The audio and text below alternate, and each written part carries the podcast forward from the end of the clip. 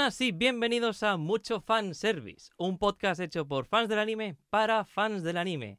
Bienvenidos a esta tercera temporada, nueva temporada, nuevos invitados, nueva intro, nueva intro. Muy importante esto de nueva intro porque eh, también esta canción de la intro de la tercera temporada es del mismo artista de la temporada pasada, cosa que no mencioné en ningún momento en la temporada pasada, lo siento mucho de verdad.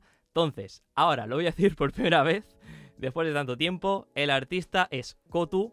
Por favor, darle mucho amor, lo tenéis en Spotify, lo tenéis en SoundCloud y eh, este, esta canción es del álbum Miracle Romance. Lo podéis encontrar en Bandcamp, lo podéis descargar, lo podéis, le podéis pagar. E- e- Estaría muy bien que el pobre recibiera algo de, de nosotros. ah, así que dadle mucho amor.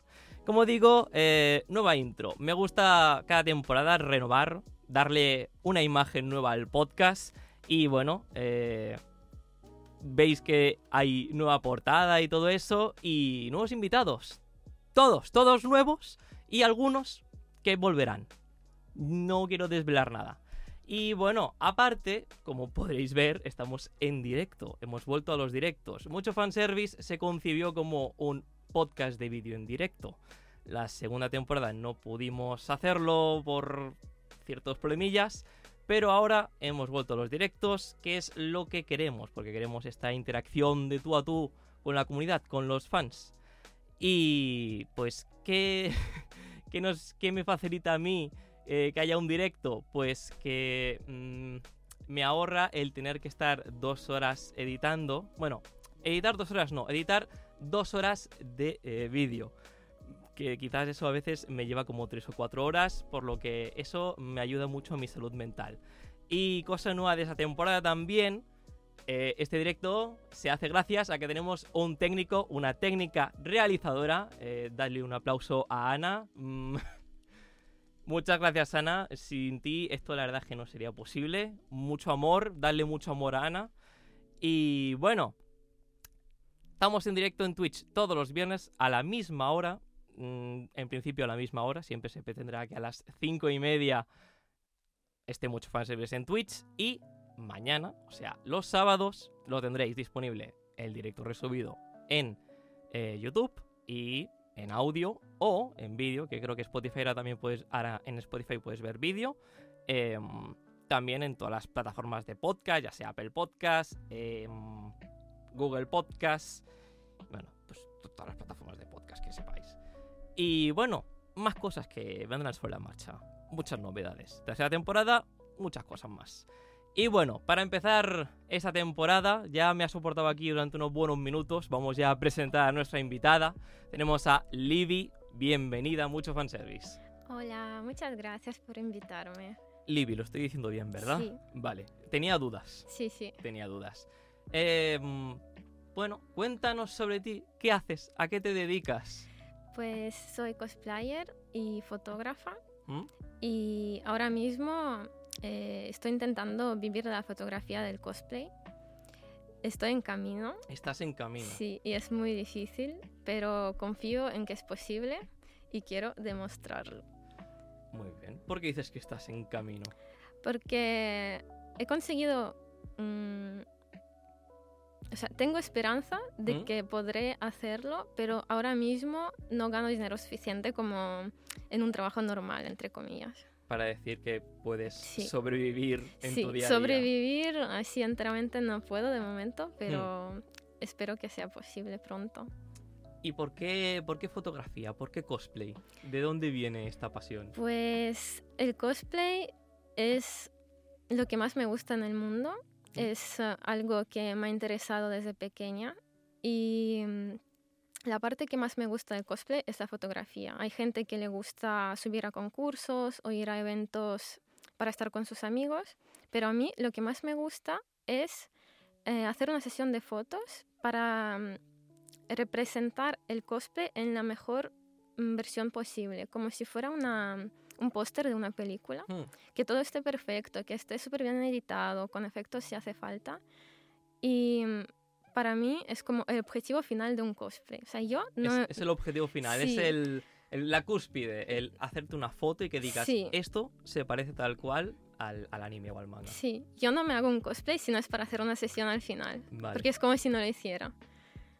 Em, entonces, al principio simplemente hacía cosplay y me gustaba mucho la fotografía y empecé a aprender a hacer algunos cursillos para mejorar mi fotografía como Mm. cosplayer. Y al principio no tenía planeado trabajar de fotógrafa porque quería, como que no me interesaba tanto sacar fotos a los demás. Quería ser yo la estrella, entre Vale. comillas, eh, que yo fuera la cosplayer de la foto.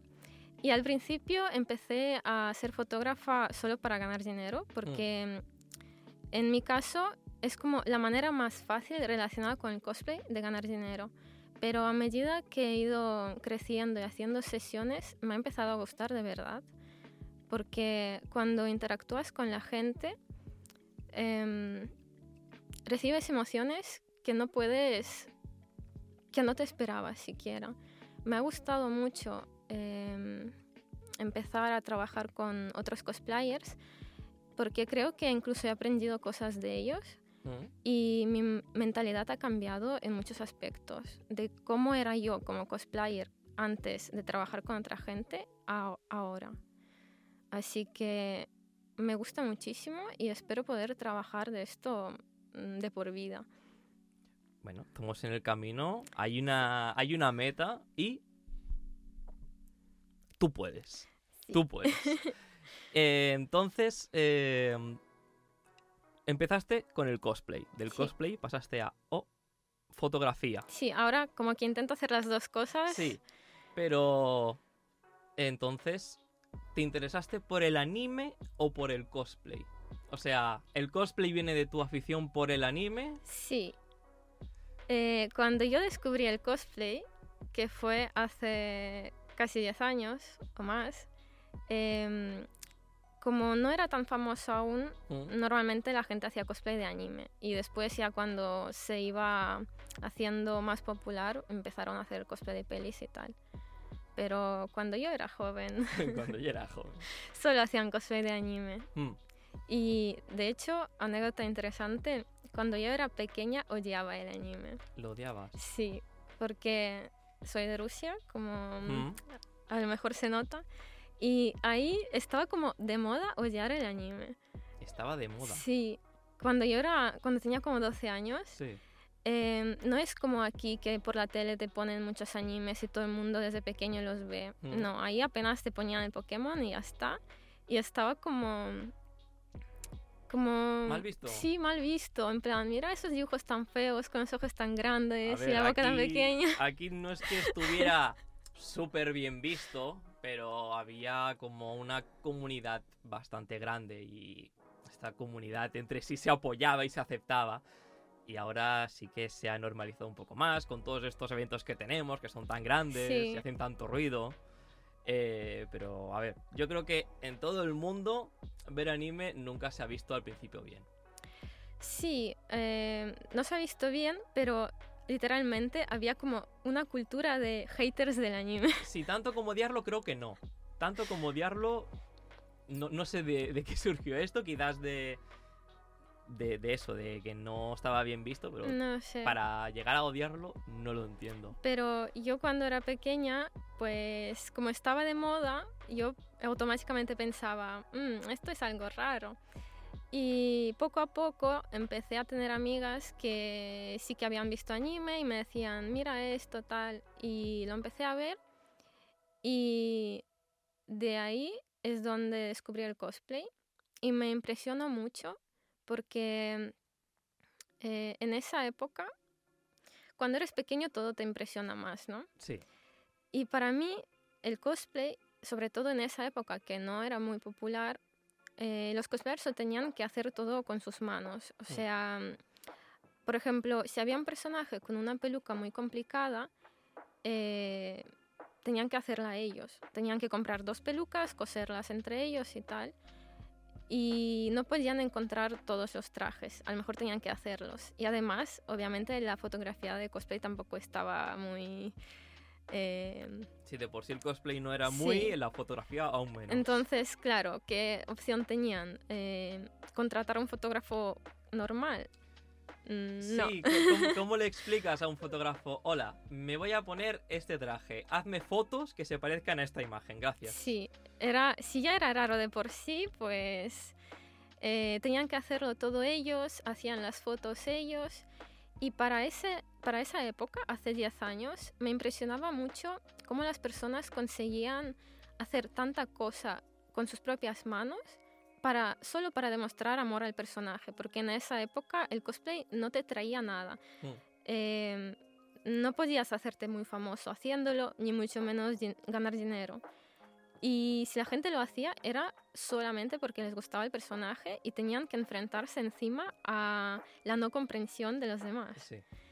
Y que una persona se le ocurriera todo tanto y también hiciera las fotos, las editara, me impresionaba mucho porque era ver a una persona que ha conseguido aprender tantas cosas y hacerlas todas bien solo porque le gusta algo. Porque su motivación es pues el arte. Eso para mí era algo que me inspiraba muchísimo y así fue durante toda mi vida. Y yo mi primer cosplay lo cosí creo que a los 13 años y a los 14 fui a mi primer salón del manga. Pero no fue hasta los 18 que empecé a hacerlo en serio, porque tenía muchas inseguridades. Y pensaba, si ahora mismo no voy a poder hacer un cosplay perfecto, pues no lo hago. Tenía como mucho miedo de hacer algo y hacer el ridículo. Suele pasar, suele pasar. Eh, yo intenté hacer un cosplay de L, no salió bien. La gente se pensaba que era emo. No, no, iba de L, lo siento mucho. Eh, quizás no es lo mío el cosplay, entonces... Bueno, es que el primer cosplay casi siempre sale mal, porque es el primero, ¿no? Sí, supongo que sí. Supongo que si le preguntas a todos los cosplayers, eh, te van a decir que el primero... mm, mal, mal. Eh, pero bueno, con el esfuerzo de uno mismo vas aprendiendo a Claro. mejorar tus habilidades. Se supone que entre el primer cosplay y el momento en el que eres cosplayer super pro, tienes que hacer muchos cosplays mm, un poquito Mm, que- malitos. que- ¿Y, y cuándo se llega a esto de Pues- cosplayer pro? Se llega cuando hagas los cosplays suficientes para haber practicado. Es como si hicieras, como si estuvieras practicando, practicando llega un momento que te conviertes en cosplayer bueno. Pero claro, si no empiezas a hacerlo para obtener esa práctica, nunca serás cosplayer bueno. Y eso es lo que me pasó a mí, que tenía tanto miedo de hacer algo mal que ni siquiera quería probarlo. Aunque me daba cuenta de que tenía que pasar por la época, por la época de los cosplays feos para llegar al momento bueno, pero era muy frustrante cada vez eh, currarte un cosplay, hacer la sesión de fotos en mi caso y Mm. ver que esa sesión está muy lejos de lo que me gustaría haber visto. Porque soy muy perfeccionista y casi todas mis sesiones, sobre todo al principio, no me gustaban. Había siempre algo que fallaba y conozco muchísima gente que le pasa lo mismo de cosplayers que tienen ya sea eh, complejos con su físico o a lo mejor mm, tienen como una imagen demasiado em, demasiado como perfecta de cómo tienen que ser un cosplay y se pasan años haciendo un cosplay, colgando fotos, borrándolo, porque no quieren que haya nada imperfecto. Y lo entiendo muy bien, pero hay que... A ver, uno se tiene que equivocar para saber Sí. dónde falla y después Nunca hay- corregir, corregir eso. Nunca llegarás a hacer algo bien si no vas probando. Sí, hay, hay que aceptarlo. Nos equivocamos y ya está. Uy, ha salido como el culo, lo reconozco. Ya está. Sigamos adelante. Al próximo. Sí. Em, ¿Crees que hay como algunos cosplays que sí o sí uno tiene que hacer en su carrera? No. mm, esto me ha recordado que eh, he visto en, en Instagram como unos bingos de cosplayers, Hmm, de que un cosplayer a lo largo de su carrera Sí. tiene que hacer un cosplay con armadura, un cosplay con LEDs, eh, actuar en escenario, un cosplay con una capa larga, una sesión de fotos con caballo, una sesión de fotos bajo el agua, una sesión de fotos con kimono. Y Claro, es emocionante si llevas muchos años haciéndolo y puedes pues, hacer el bingo, ¿no? Sí, sí, sí. Pero mm, no creo que haga falta hacer cosas super guays para ser buen cosplayer. Si te encanta hacer sesiones, o sea, hacer cosplays sencillos que no tienen ni armaduras, ni alas gigantes, ni nada, pues puedes estar toda la vida haciendo esos cosplays y ser buen cosplayer. Yo creo que el buen cosplay, para mí, Mm, em, es que esté currado y sea medianamente canon. Que a lo mejor hay gente que dice, pues para mí lo importante es disfrutar, no sé qué. Ya, pero eh,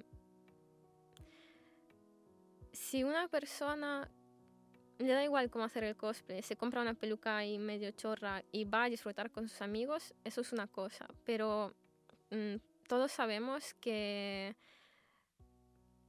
no podrás, como que no te reconocerán como cosplayer eh, mediamente, no sé, conocido. No, no Mm. van a decir, mira, ese chaval de ahí, pues es un cosplayer que conozco. No, estarás ahí con tus amigos, pero si quieres que se fijen en ti, que tus fotos gusten y que la gente reconozca que tu cosplay es bueno y que se acuerden de él, pues obviamente te lo tienes que currar.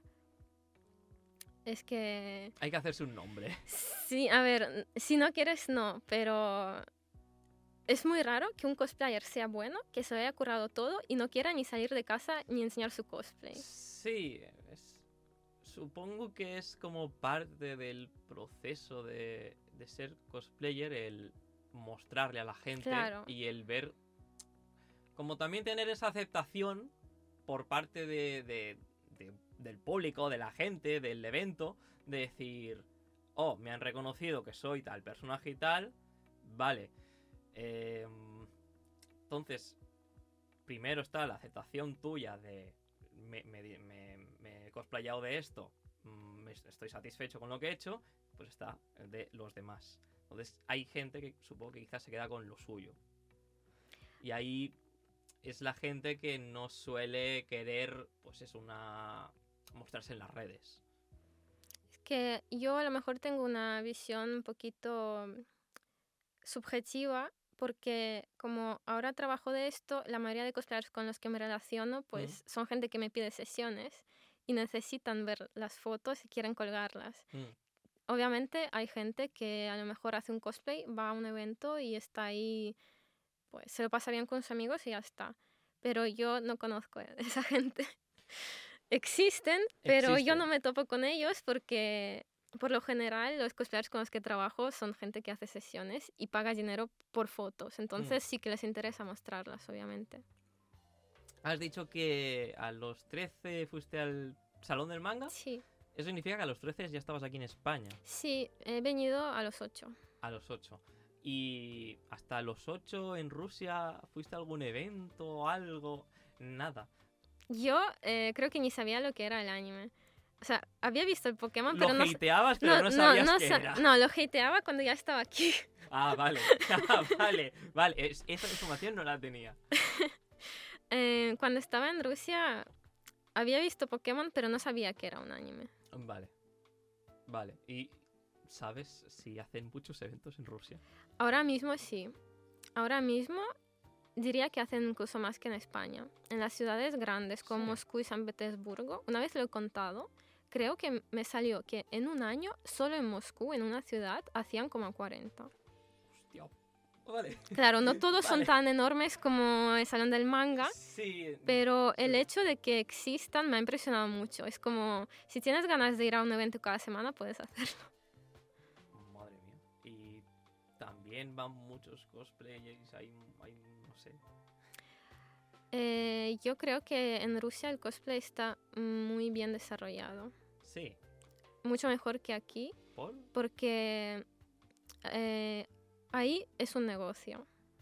Yo creo, según mis em, observaciones, que eh, como Rusia es un país muy pobre, la gente quiere salir de la pobreza de alguna manera y obviamente pues a la gente le gustaría vivir del arte. Y lo que pasa es que eh, obviamente quien gana más dinero del mundo del cosplay son las chicas con OnlyFans y todo eso. Y esas chicas dan mucho trabajo a otra gente relacionada con el cosplay, ya sea fotógrafos. eh, es que ahí, como es un negocio, hay muchas profesiones relacionadas con esto, como por ejemplo, hay costureras que solo hacen lencería por encargo para estas chicas. Hay maquilladores que trabajan con fotógrafos específicos para hacer el maquillaje para una sesión de fotos de cosplay. Hay gente que solo vive de hacer eh, armaduras, em, espadas y todo esto. Y los fotógrafos ganan un montón porque todo el mundo necesita sesiones. Y es muy fácil, bueno, muy fácil. No todo el mundo puede hacerlo, pero es mucho más fácil que aquí eh, vivir del cosplay estando en Rusia porque es muy barato crear contenido. Hay muchos estudios que están a un precio bastante asequible para hacer fotos y ellos ahí invierten eh, poco dinero para vender un contenido al extranjero que eh, cuando les pagan en dólares, para ellos eso es mucho dinero. Sí, sí. Y por esta razón, ahí hay muchísima gente que vive de esto. Bueno, al menos era así antes de la guerra. Ah, sí. Ahora- No, no sé si habrá cambiado mucho. Sí, ha cambiado mucho. Vaya. Pero mm, eso es algo que me ha gustado siempre de ahí, que mm, si mi sueño es vivir del cosplay, dedicarme a lo que más me gusta, dedicarme a este arte, ahí mucha gente lo consiguió y eso me gusta mucho. Eh, obviamente la causa es que todo se mueve con el dinero. Sí. Y la diferencia entre, o sea, hay muchas diferencias en- entre el cosplay de España y el de Rusia. Y hay algunas que, en las que España es mejor. ¿Cómo, cómo cuál? Va- vamos a decir, vamos a decir. Como que ahí yo siento que la gente es mucho más competitiva, eh, mucho menos tolerante. Y la gente que yo he conocido de Rusia, que han venido a eventos de Europa, todos dicen, me gusta que en Europa el cosplay sea más for fun que ahí. Ahí, claro, como es un negocio, Mm, eh, hay mucha competencia, si haces algo imperfecto ya te tachan, en plan todo mal, no te perdonan ningún error como si fuera ahí las Olimpiadas. En cambio, aquí, pues, si alguien hace algo mal que yo haya visto, no pasa nada. O sea, es comprensivo, comprensible que no todo el mundo le interesa ser el, el número uno del mundo. Mm. La gente puede hacer cosas porque le gusta el personaje y ya está. Bueno, España 1, Rusia 0. Bien. Em, y bueno, recientemente, hace un año o así, construis- construiste tu estudio. Sí. ¿Cómo empezó esto, este proyecto? Pues al principio yo sufría mucho porque no encontraba estudios que me gustaran aquí. O sea, el problema de Barcelona y quizás otras ciudades de España es que existen estudios, pero no son eh, de fácil acceso para la gente normal, que son los cosplayers. La, la gente de a pie, Sí. los pobres plebeyos. Yo siento que los estudios que existen están creados para publicidad, la televisión, em, Sí, gente sí, que puede pagar. La publicidad mueve, mueve mucho, mueve mucho. Y de estudios que no te valgan 100 euros la hora, hay pues uno o dos. Y no puedes hacer mm, sesiones de cosplay durante toda la vida en el mismo estudio. O al menos con el mismo fondo. Mm. Entonces, yo, eh, entre que era pobre, entre que soy súper quejica, que a lo mejor con una hora de sesión no, eh, no me da tiempo de hacer todo lo que quería, eh, necesitaba un estudio y lo necesité más que nunca cuando empecé a hacer sesiones para Patreon en ese momento. Mm. O sea, sesiones sexys para vender. Porque claro, no puedes hacer esas fotos en la calle, obviamente. O sea, sí. Eh, no, primera hace frío, Sí. Y segundo, contenido gratis, ¿no? continuo gratis, ¿no? Y si las fotos normales, con cosplay normal, puedes hacer en la calle, estos obviamente no. Entonces, al principio intentaba hacer fotos en mi casa. Eh, me curraba ahí los fondos en mi habitación y tal. No se notaba, creo. Pero obviamente era muy difícil porque tenía que sacar los muebles, tenía que editar las fotos de manera que el espacio pareciera más grande y tal. Y cuando abrí el estudio fue al mes siguiente de que empezara la guerra, porque yo al principio tenía planeado mudarme a Rusia. Y cuando quedaba un mes para mi mudanza, todo planeado, pues ocurrió esto y, todo mal. Dijiste, pues habrá que quedarse. Eh, estaba en la mierda, estaba eh, súper mal mentalmente. Y en ese momento mi madre me animó mucho y me dijo, a ver, si tantas ganas tenías de irte a Rusia y tener ahí los estudios, pues no queda otra que abrir uno aquí, ¿no? Y yo, bueno, y en ese momento me ayudó bastante y mi estudio es un local chiquito donde yo voy cambiando los fondos. Hmm. O sea, no puedo tener varios fondos a la vez, pero como, como me lo ocurre mucho todo, puedo permitirme estar ahí un día entero cambiando de fondo. O sea, el que te pide la sesión te dice, mira, quiero este fondo. Sí. Y tú, antes de hacer sí, la sesión... Sí, me gasto un día entero en poner ese fondo, sí. Madre mía. Currada, sí, sí. Es eh, mucho trabajo para los precios bajos que tengo, pero como considero que estoy empezando, pues no me importa. Hmm. obviamente no lo hago solo por el dinero, obviamente. Eh, y así ahora tengo mi mini local donde hago muchos fondos. Eh, de momento he hecho los que han surgido, pero en principio estoy abierta a que si alguien me pide un fondo determinado solo para una sesión, si puedo, lo hago. Si no, si no necesito comprar muchos materiales, porque tengo un montón de cosas de decorado, mm. eh, pues yo perfectamente... De hecho, creo que ha, habido este año dos veces que me han pedido una, un fondo solo para una sesión concreto y, lo construí. Y de verdad que me gusta mucho. Además, me gusta decorar, me mm. Eh, los interiores bonitos, así que no me cuesta nada. O sea, pasión aparte de cosplay y fotografía, eh, diseñadora de interiores. Em, y bien, vamos a ponernos un poco técnicos. A ver. Porque... Qué miedo. no, no, no. Eh, he visto en Instagram que hay gente que te pregunta cómo editas y, y, tal, y tú has dicho que has invertido mucho en estudiar para mejorar tus habilidades como fotógrafa y como editora. Em, ¿Cuál era el punto de partida?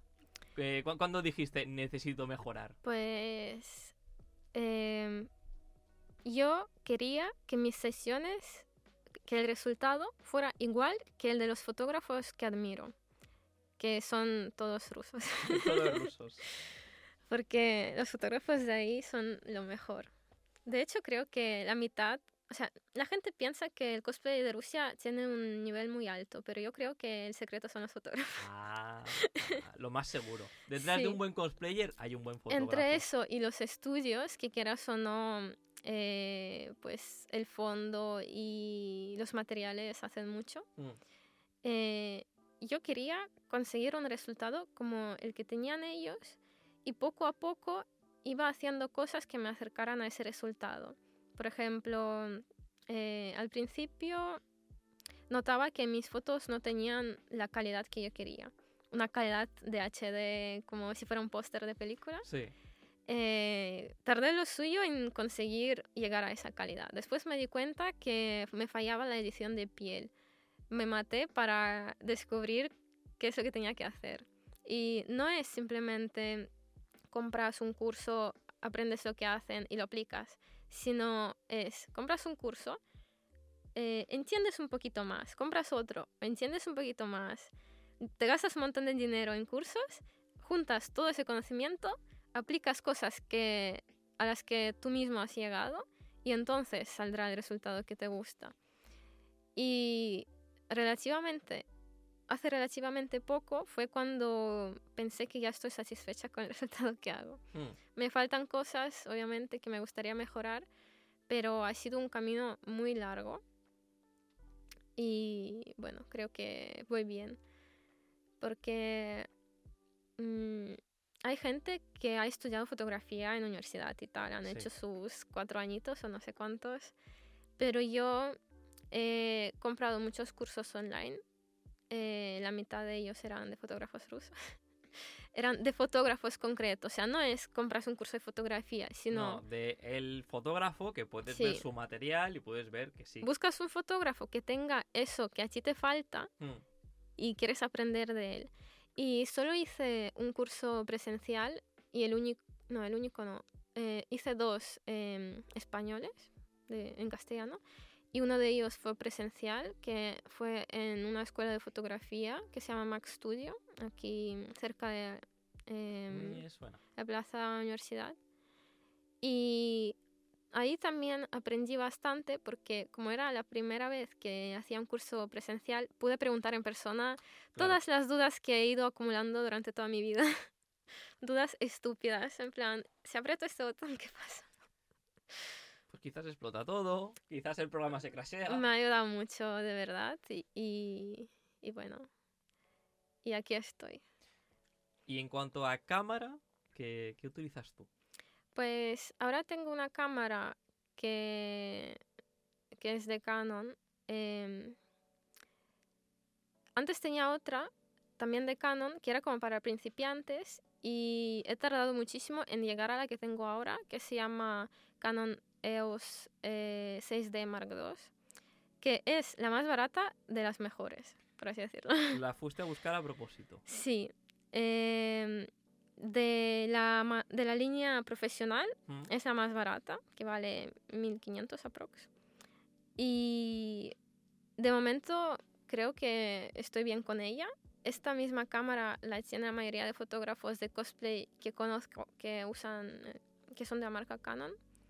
Em, porque más caras, si te compras una de 3.000 euros, creo que ya no vale la pena. Sobre todo hoy en día, que básicamente las fotos acaban en Instagram. Tampoco te hace falta comprar una cámara de 3.000 euros para colgar fotos en Instagram que te vas a comprimir. sí. A menos que, no sé, que seas un cosplayer súper profesional y te ganes la vida vendiendo tus fotos en HD.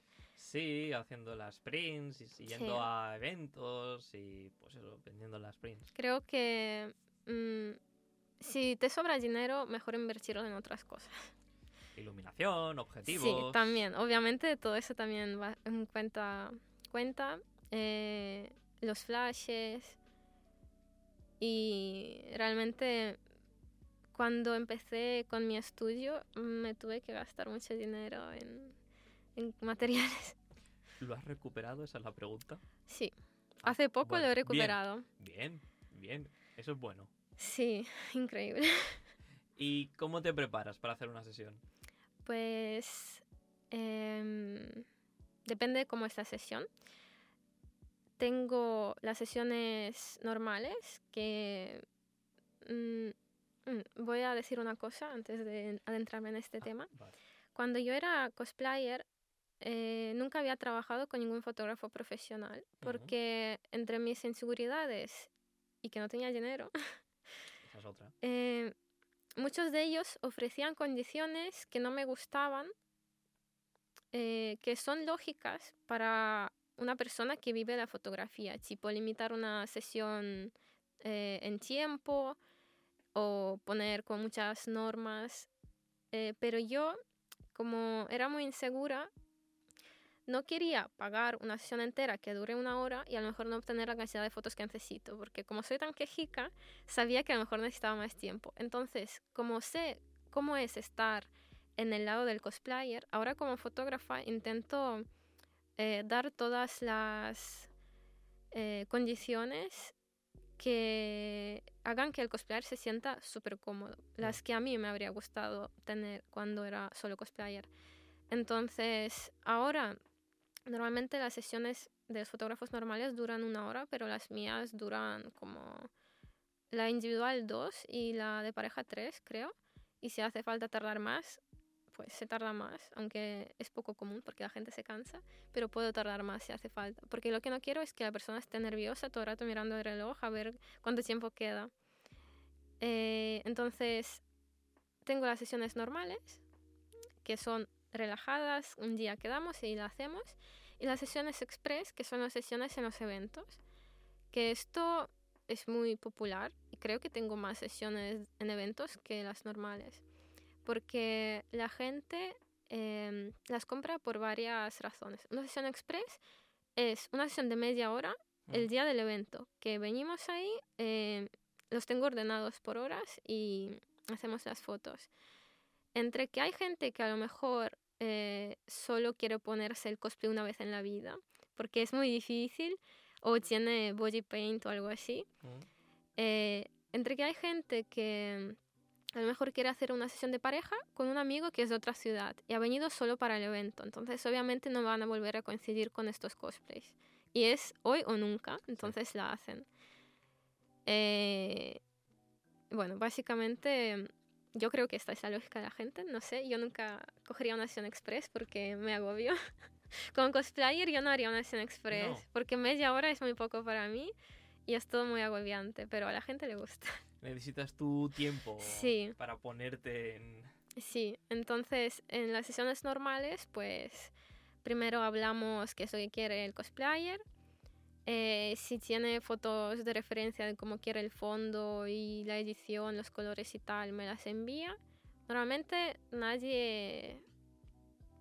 mm, como que todo el mundo confía en ti automáticamente, porque se supone que si vienen a ti es que les gusta tu estilo y esperan que lo hagas bien, entonces no me suelen decir nada concreto. Dicen, haz lo que quieras y ya está. El fondo lo quiero. Soy todo tuyo. Sí, me da palo. me da palo pensar, hazlo tú. Sí, sí, sí. Entonces quedamos. em, si hace falta hago un fondo o si es en la calle, pues em, normalmente propongo yo el sitio. Pocas veces la gente ya sabe dónde quiere hacerlo. Porque si son sesiones en la calle también hay que tener en cuenta la luz. O sea, por ejemplo, es muy difícil hacer una sesión en la playa donde no hay nada alto que te haga una sombra. Mm. Y cosas de estas, pues la gente que nos fotografa a lo mejor no las va a pensar. Entonces, si me proponen un fondo que pienso que va a ser un poco complicado, pues intento eh, proponerles otro explicando el por qué. Eh, hacemos la sesión, pu- la gente puede venir con ayudante si quiere. De hecho, si la sesión es en la calle, necesitamos ayudante. Para cargar con... Para aguantar el material. reflector si es un día soleado, para aguantar la luz si es un día nublado y para vigilar las cosas y no estar nosotros estresados mirando ahí que no nos las roben. Eso, una sesión normal. Eh, después le envío las fotos, escoge las que quiere, las edito, le pregunto si quiere que haga alguna modificación, porque la edición es un mundo aparte. Mm. Y es un mundo aparte editar a otras personas de manera que les guste cómo les editas. Porque obviamente cada persona pues a lo mejor tiene em, o complejos o es muy exi- exigente con algo random que ni se te ocurriría. Y obviamente yo quiero que a todo el mundo le guste el resultado, entonces lo hago. Y ya está. Aquí acabamos. Eso es una sesión normal. Y en eventos es todo lo mismo, pero mucho más estresante. Más estresante. A ver, Sí. claro, eventos Claro. siempre es estresante. Me empiezo a estresar cuando queda una semana para el evento porque es cuando empiezo a ordenar la gente eh, dependiendo de a qué hora quieren la sesión. Porque en los eventos, em, bueno, normalmente los últimos eventos que han habido no podías salir a la calle una vez que entrabas. Mm. Entonces, supuestamente la gente quiere la sesión fuera, no con, los, con el fondo feo Claro, de lo que ni- hay dentro. con toda la gente pasando. Sí, además está oscuro. Sí. Pero claro, si, por ejemplo, una persona trae un cosplay tocho un día y tengo todas las horas hasta la tarde ocupadas, nadie quiere entrar al evento a las 6, por ejemplo. Entonces, eh, hay gente que está dispuesta a hacerlas dentro, sabiendo que el fondo va a ser un poquito feo. Y empiezo a ordenar a la gente por horas, dependiendo de cuándo entran y tal. Eh, si si el evento es en otra ciudad yo, donde yo no he estado, obviamente tengo que saber qué es lo que hay fuera del evento donde voy a hacer las fotos. Porque si te pide una sesión, una Jinx que necesita un fondo así como más industrial y otra sesión alguien de Genshin que es un fondo como más natural, pues necesito saber cuántas calles hay entre los dos fondos para poder planearlo. Ya. Em, así que investigo en Google Maps. Si, la si el evento es en Barcelona, voy al sitio y miro en persona qué es lo que hay. Eh, les digo a cada persona dónde, en qué punto quedamos y tal. Em, y, y el día de la sesión, pues sufro. Sufres. Sí. Porque te toca ir de arriba abajo. Sí, porque siempre surgen imprevistos, que si a la gente se le rompe el cosplay, que si se pone a llover, que si llegan tarde, que si pierden un trozo de, del cosplay. Hay que me he puesto en una cola y hay mucha gente. Sí, me ha pasado de todo y eso que creo que he hecho sesiones express en cinco o seis eventos este año, solo. Pero me ha pasado de todo ya, De imagínate. todo. Sí, Bueno. Sí, siempre está la posibilidad. Sí. Es muy estresante, pero es donde gano más dinero. Es donde más sesiones compran. Es que en un evento como que estás más predispuesto. Mm, La gente se prepara para el cosplay, va a decidir qué días va a hacer qué cosplay y ya, pues si encuentre que hay un fotógrafo que va a ese evento, pues aprovecha. Entonces, es normal. Sí, es normal. Entonces, sueles recibir más encargos de, Sí. de eventos.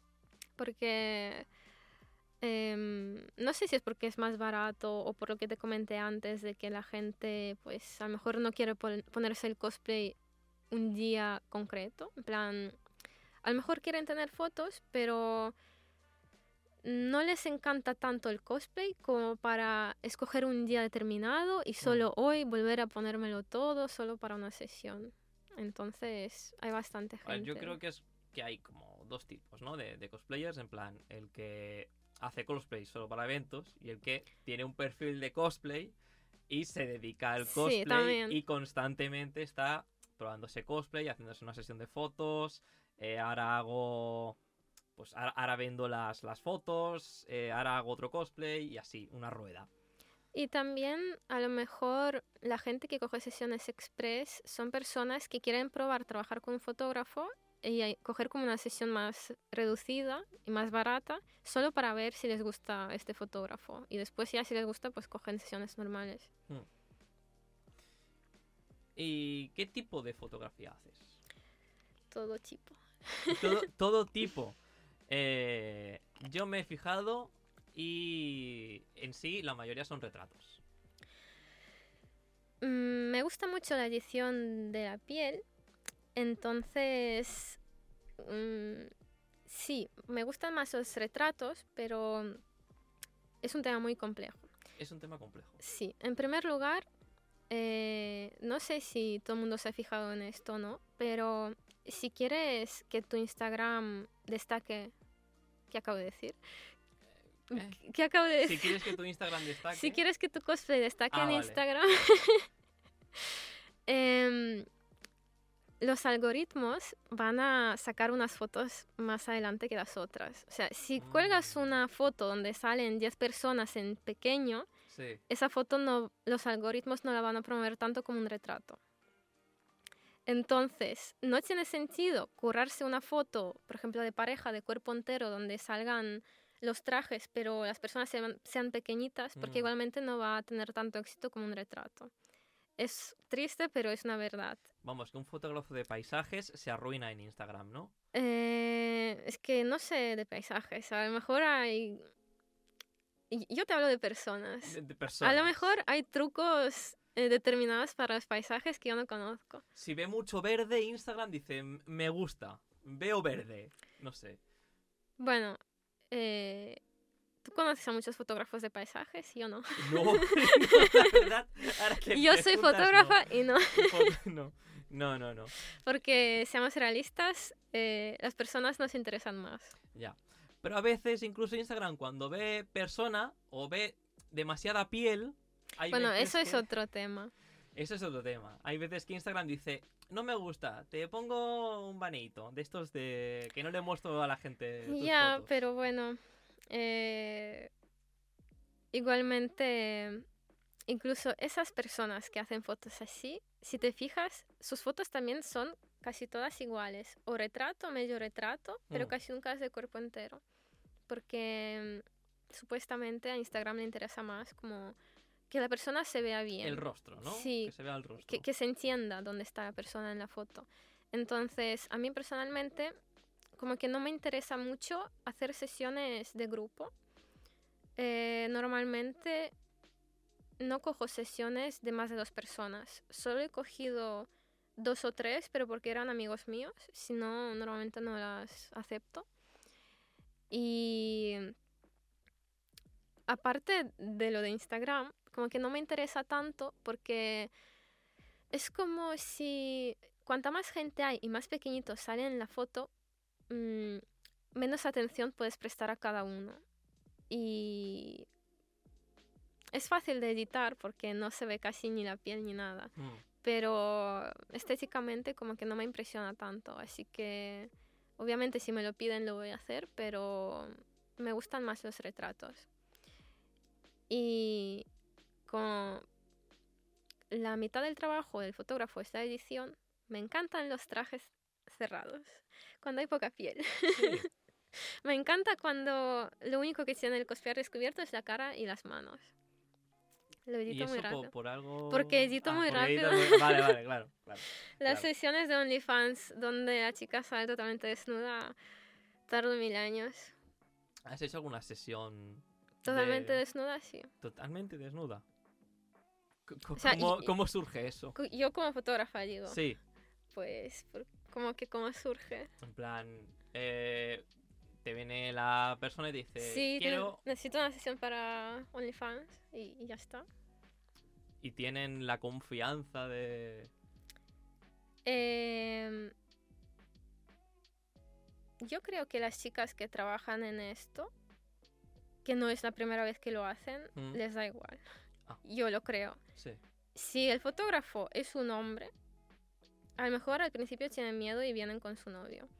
Pero esto es una cosa que yo como mujer tengo a mi favor.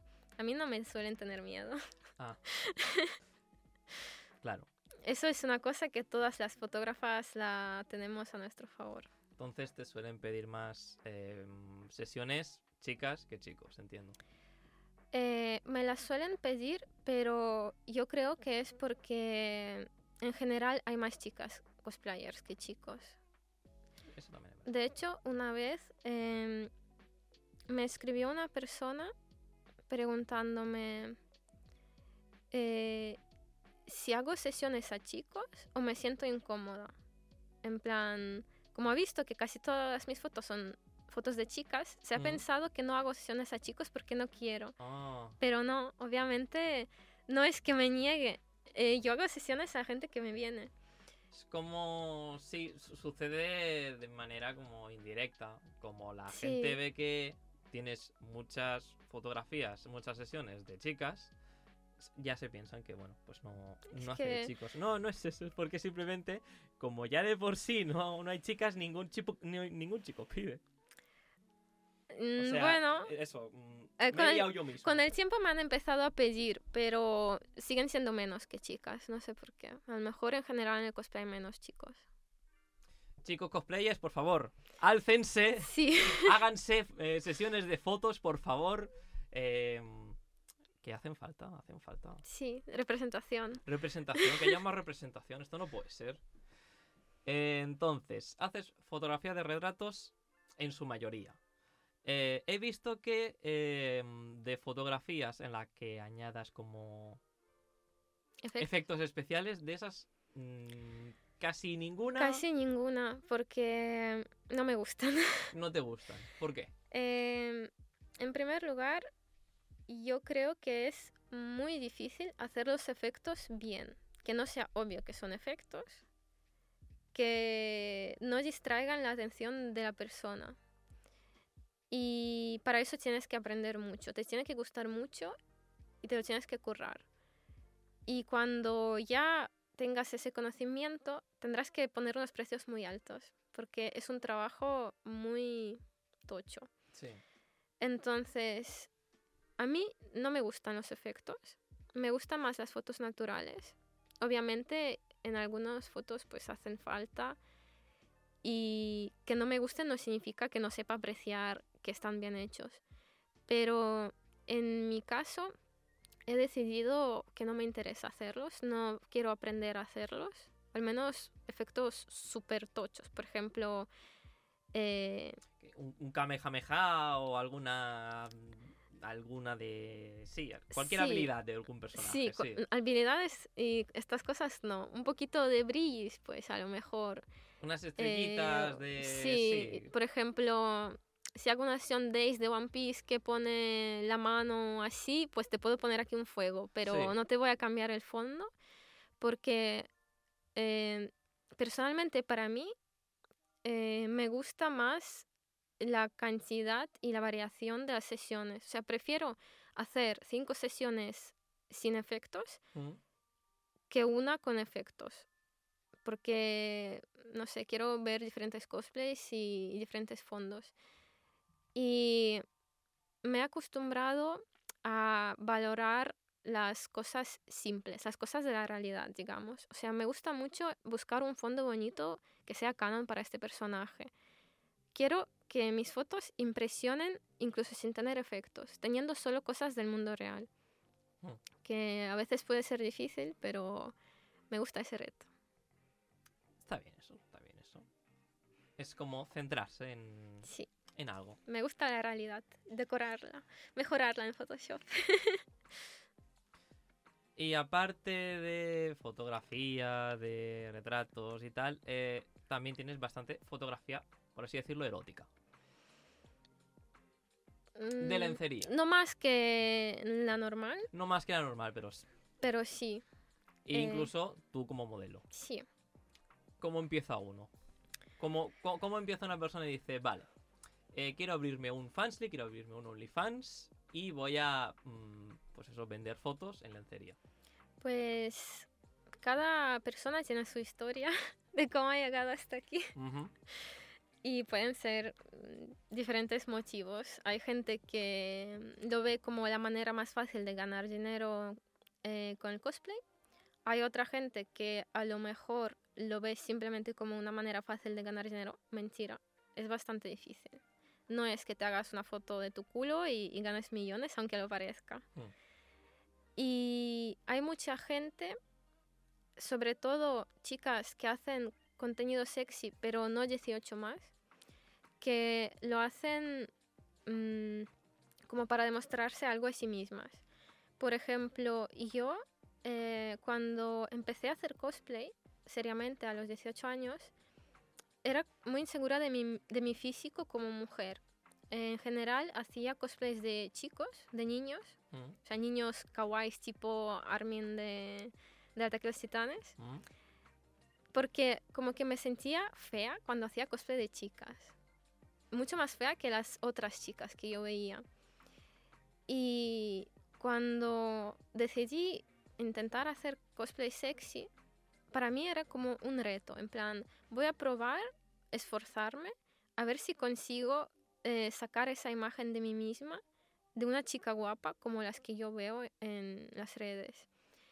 Y al final lo conseguí y resultó que todo era cuestión de práctica, de aprender a maquillarse mejor, aprender poses muy concretas, porque las poses eh, que pones para las sesiones sexys, cómo pones la cámara, cómo, de dónde sacas la foto, todo eso varía un poco en relación a las sesiones normales, o sea, tienes que aprenderlo. Mm. Y a estas alturas creo que cualquier chica podría hacer una sesión sexy que quedara muy bien, da igual los complejos que tenga. Pero en ese momento yo no lo sabía y para mí era como un reto, a ver si consigo ser una chica guapa en las fotos, una chica sexy. Y ahora pues llevo creo que un año y medio haciendo este tipo de contenido y de verdad me gusta hacerlo. O sea, disfruto cuando lo hago, me siento sexy cuando me hago esas fotos y después cuando veo el resultado pienso, sí, me gusta ver este resultado.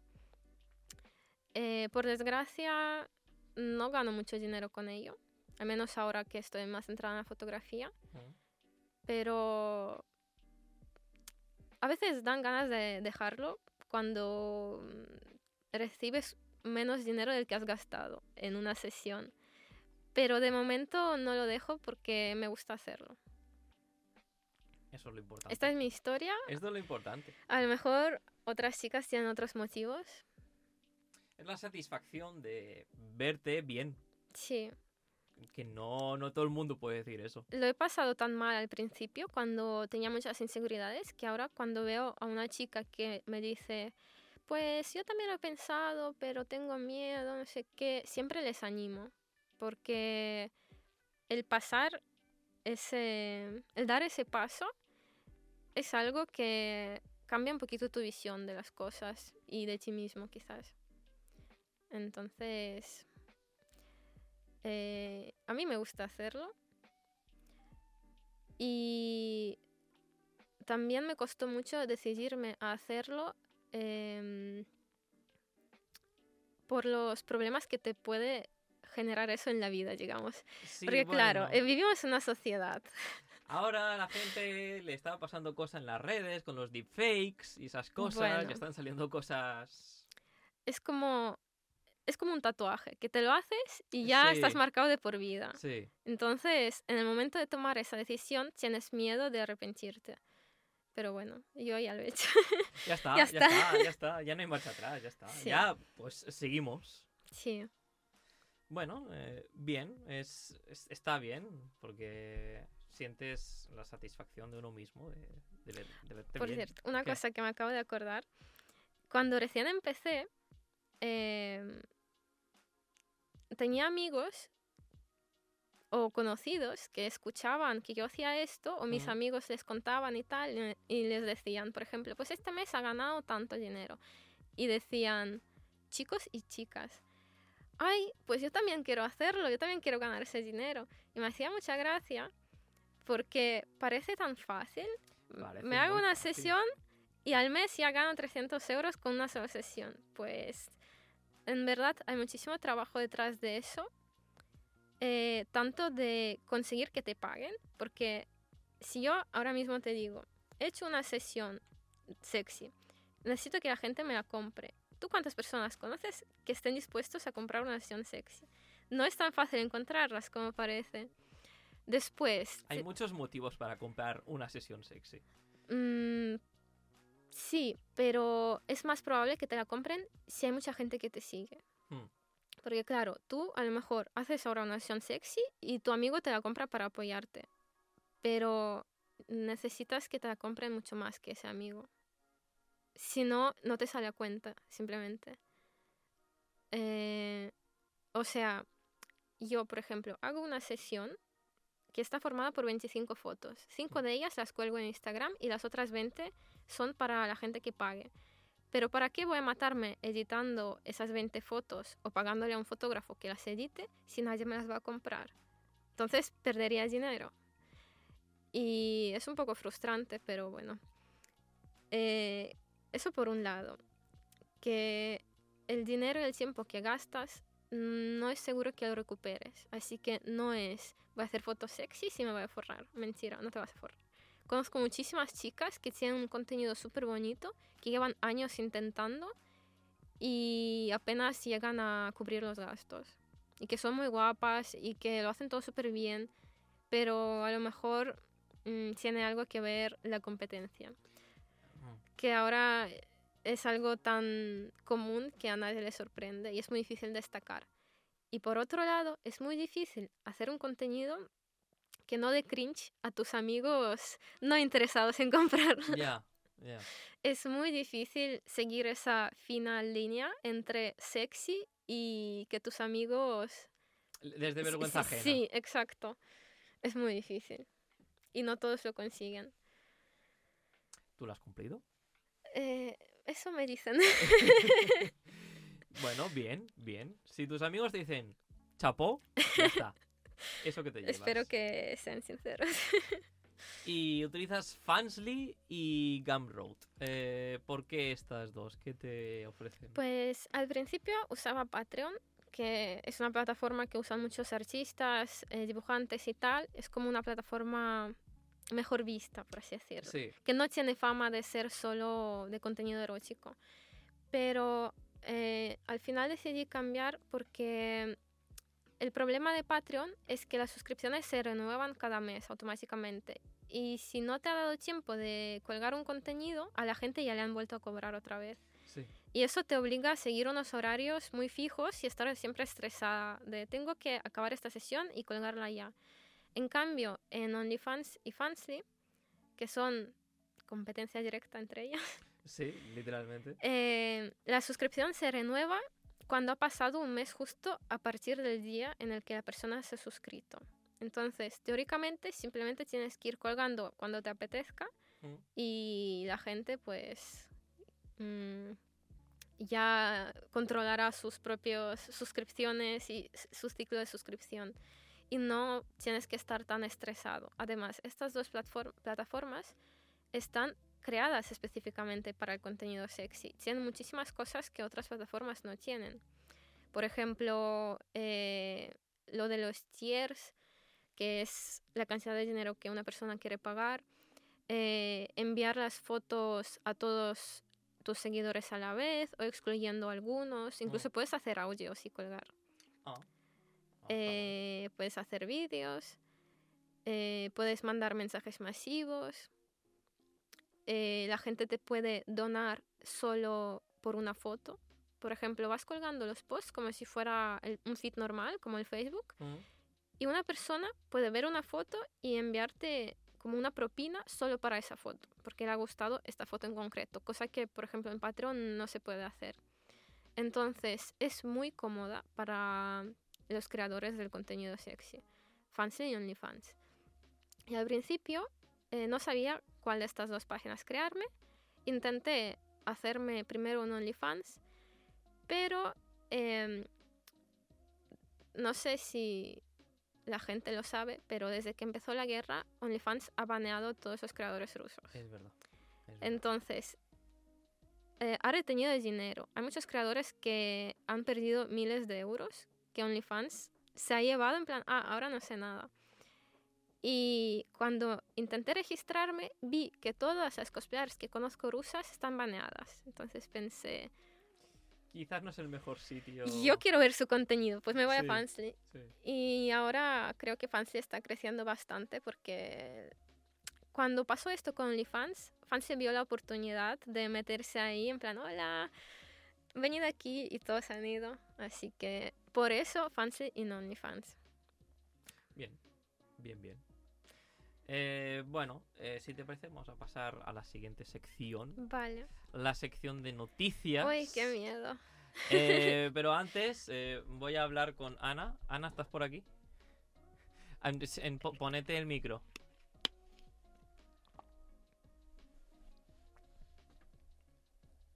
No, no te escucho. Está. La, la pista 5.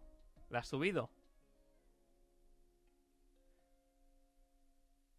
Ah, bueno, pues hablemos así.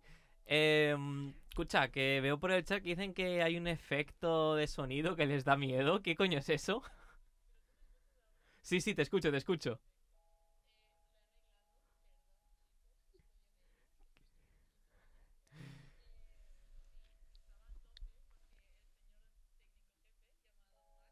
Sí.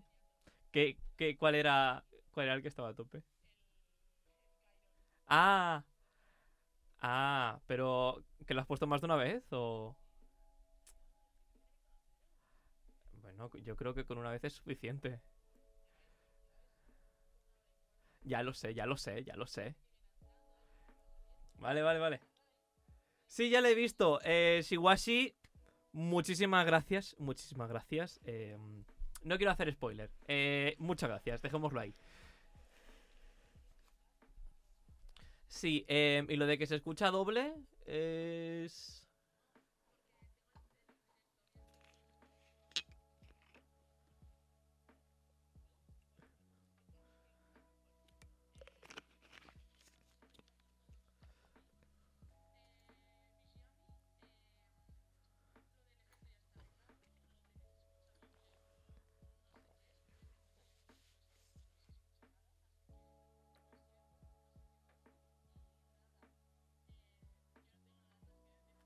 Ah, vale.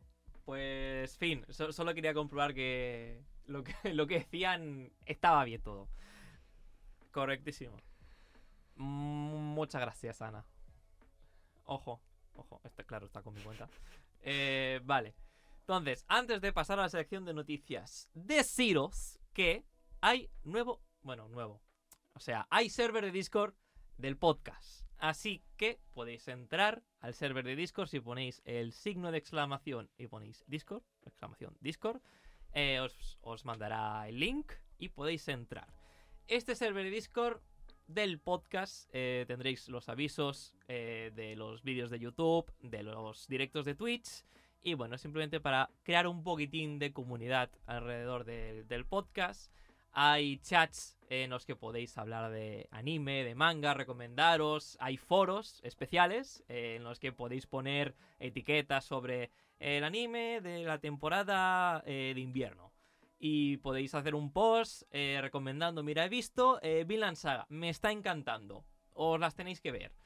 Y bueno, podéis eh, encontrar gente con los mismos gustos, podéis eh, encontrar mutuals, hacer grupitos, incluso tenéis canales de voz, por si os apetece, yo que sé, algún día juntaros con vuestros amigos o con la gente del, del mismo Discord eh, y os apetece jugar una partida del LOL. Pues tenéis ahí canales de, de voz infinitos. Y bueno, hay eh, canales de noticias que creo que el bot creo que va bien, está actualizando y va poniendo noticias de anime y manga. Y canales en los que podéis, si queréis, pasar contenido eh, NSFW. Y bueno, eh, podéis sugerir mejoras, nuevos canales que implementar y avisar de cualquier problema que veáis. Así que si queréis eh, entrar en el server Discord de Mucho Fanservice, simplemente poner la exclamación Discord. Y ahora la ha puesto Ana y creo que no está funcionando. No, ¿verdad? Cago en el puto. vale. eh, mm, ya lo solucionaré. Ya lo solucionaré. Ya pondré un link. Ya pondré un link. Mar del futuro, acuérdate. Vale. Que sepáis simplemente que hay un server de Discord de mucho fanservice que anunciaré por Twitter que está. Y ahora sí, vamos a pasar a la sección de noticias. Empezamos con que, no sé si sabrás, One Piece se ha avisado de que se estrena este año el live action de Netflix. Sí, lo sé. Eh, no se sabe cuándo, pero han mostrado dos pósters. Dos Sí, los he visto. que pintan muy, muy, muy bien. Sí, Eh, nada, no, no se sabe fecha, no sabemos nada, pero contentos estamos, ¿verdad? sí, Muy, muy contentos. Se ve que algunos vídeos de detrás de cámara hemos visto que los personajes, los actores, tienen bastante buena compenetración. sí. He visto algunas vi- algunos vídeos de mm, el actor de Sanji practicando, algo así. Ay, sí. Cuando, cuando está pegando lo de Sí. patadas. Sí, sí, sí. Pegando patadas, creo que vas a ver, vas a ver eh, hacerle honor a Sanji y Sí. todos, incluso, eh, yo qué sé, el de Usopp. Todos, todos. Normalmente dan miedo estas cosas de adaptaciones y tal, pero tengo mucha esperanza. A ver si han construido un, un Golmerry. Yo, ya, también he visto las fotos. yo espero cosas muy grandes por su parte. Y he visto un vídeo del actor que hace de Luffy, que no sé si estaba simplemente fingiendo ser Luffy diciendo cosas randoms, Sí. pero era muy canon. Se... Lo de la barbacoa, No me acuerdo No. ahora mismo. Bueno, eh, eh, sí, el, el de Luffy, Me el gustado, Iñaki sí. creo que se llama, eh, tiene como muy interiorizado, interiorizado el personaje de Luffy. Así que bien, ya veremos en qué momento de este año se estrena. Esperemos que no sea a finales de año, a ver si lo tenemos por verano, estaría muy guay. Y creo que van a empezar con la saga de East Blue. Ahora mismo no me acuerdo dónde- qué, qué es lo que empieza en East Blue y qué es lo que acaba, pero ahí tenemos. One Piece. Después, una noticia que quizás a algunos les suena, otros no tanto, porque esto es de hace muchísimo tiempo. El castillo de Takeshi. ¿No? No. El castillo de Takeshi, o también conocido aquí como Humor Amarillo. ¿Tampoco? No. Es que creo que quizás. quizás esto era cuando estabas en Rusia y aún no. Creo que esto no Sí. llegó a Rusia. Eh, el castillo de Takeshi, o Humor Amarillo, conocido aquí en España, eh, vuelven a hacer eh, esta programa de concurso de pruebas eh, y vuelve en abril y van a hacer ocho episodios. Entonces, para quien no se... Solo ocho episodios, sí. Ya. Ya. Eh, para quien no sepa qué es el, castillo, el castillo de Takeshi, eh, es un, un set entero construido alrededor de un castillo. Takeshi era como el, el, el señor feudal de ese castillo. Y los que la gente, la gente que iba a concursar tenía que enfrentarse a pruebas, como por ejemplo. eh, bueno, os lo pongo muy simple. Es como un Fall Guys en la vida real, ¿vale? Es así de simple. Un Fall Guys. ¿Sabes el que Fall Guys? No. Eh, los, los muñequitos que parecen unas. unas judías. ¿No? Soy No, no demas- estamos puestos en videojuegos. ¿no? No, No, estamos no. puestos en videojuegos. No, no, no. Bueno, hacen pruebas. Por ejemplo, eh, la prueba de las puertas. Entonces, hay como muchas puertas y hay quizás un par de buenas y todas las otras son falsas. Entonces, la gente tiene que pasar corriendo e intentar atravesarlas. Que se choca con una falsa, se hace mucho daño. Mm. Que se choca contra una buena, la atraviesa. Y es un concurso para ver quién sobrevive de, de- de todos los que hay. Entonces, eh, van a hacer ocho episodios. En abril se estrena en Japón. No sé si aquí eh, se va a estrenar después o al mismo tiempo. Y lo pilla la productora de Broncano, que hace... mm, No me acuerdo cómo se llama la productora. Y va a estar exclusivamente en Prime Video. Y bueno, van a tener los actores eh, que ponían la voz a los personajes, los originales. Y va a estar también Ponce. Y bueno, el castillo de Takeshi, humor amarillo, vuelve. Y después, noticia triste. El manga de Given termina. Given, anime musical de mm, banda de chicos. Me suena, tocan. pero Banda de chicos con voice love. mm, me suena, pero no me Bueno, acuerdo. están todos muy buenos y se dan de morreo cada dos por tres. Qué bien. Y termina este 30 de marzo eh, del autor o autora, no sé ahora qué es, eh, Natsuki Kizu. Y bueno, lleva publicándose desde el abril de 2013. Ya van a hacer 10 años. 10 años y le ha dado para hacer con esos 10 años 9 volúmenes. Eh, el 30 de marzo ya acaba con la publicación de la revista, que ahora no me acuerdo cuál era la revista. Y el último será el volumen 9. Veremos qué tal termina esta historia. Mis condolencias para la gente que ama este. Y no, no es poca la gente, ¿eh? No es poca, ya te lo digo. Pobrecillos. Van a estar de luto. Me da mucha pena. Después tenemos que van a hacer un anime del juego de Blue Archive, un gacha de móvil, en el que es una academia, que hay como diferentes... em, ah, no sé cómo llamarlo. Grupitos. Hay como discusiones, enfrentamientos, tal, etc. Y bueno, por el segundo aniversario del juego han dicho, pues vamos a hacer una adaptación a anime porque me lo, nos lo está pidiendo muchísima gente. Pues eso van a hacer, no tiene fecha, así que los jugadores de Blue Archive, ya sabéis, a esperar esta fecha. Y algunos sacan anime, otros dicen, pues vamos a retrasarlo. Y ese ha sido el caso de tres animes de esta temporada que lo han retrasado por el COVID. El COVID pensamos que ya había pasado, pues no. En Japón Sí. está afectando. Hay algunas, algunos estudios que se están viendo afectados porque algunos trabajadores han pillado el COVID y han dicho, pues mira, antes que arriesgarnos a que acabe todo el estudio malito, pues nada, vamos a retrasarlo. Y este es el caso del anime de Nier Automata, el de Ayakashi Triangle y Kubo-san Wamop wo Uyuru Sanai. Eh, tristeza, no se sabe cuándo van a, volver a, retomarlos, así que a esperar toca también. Después tenemos que el volumen 9 de Ruby, un, una animación del estudio de Roster Teeth, que quizás lo conoceréis eh, eh, por hacer Red and Blue, una animación inspirada en Halo y tal. eh, pues va a salir el volumen 9 de Ruby en exclusiva en Crunchyroll. El 18 de febrero, o sea, de aquí, nada, 15 días. 15 días, la novena temporada de Ruby. Y bueno, eh, yo muchas ganas tengo porque yo sigo este anime. Eh, bueno, ya veremos por dónde sigue porque la última temporada acabó muy, muy mal. Y noticias de eh, estrenos de películas aquí en España. que tenemos que se estrena una canta con una chispa de armonía. ¿Te suena? No. Lo he Pues- buscado, Lo has buscado. pero no lo había visto antes. Eh, se estrenó en este pasado Salón del Manga. eh, creo que le dieron el premio del auditorio.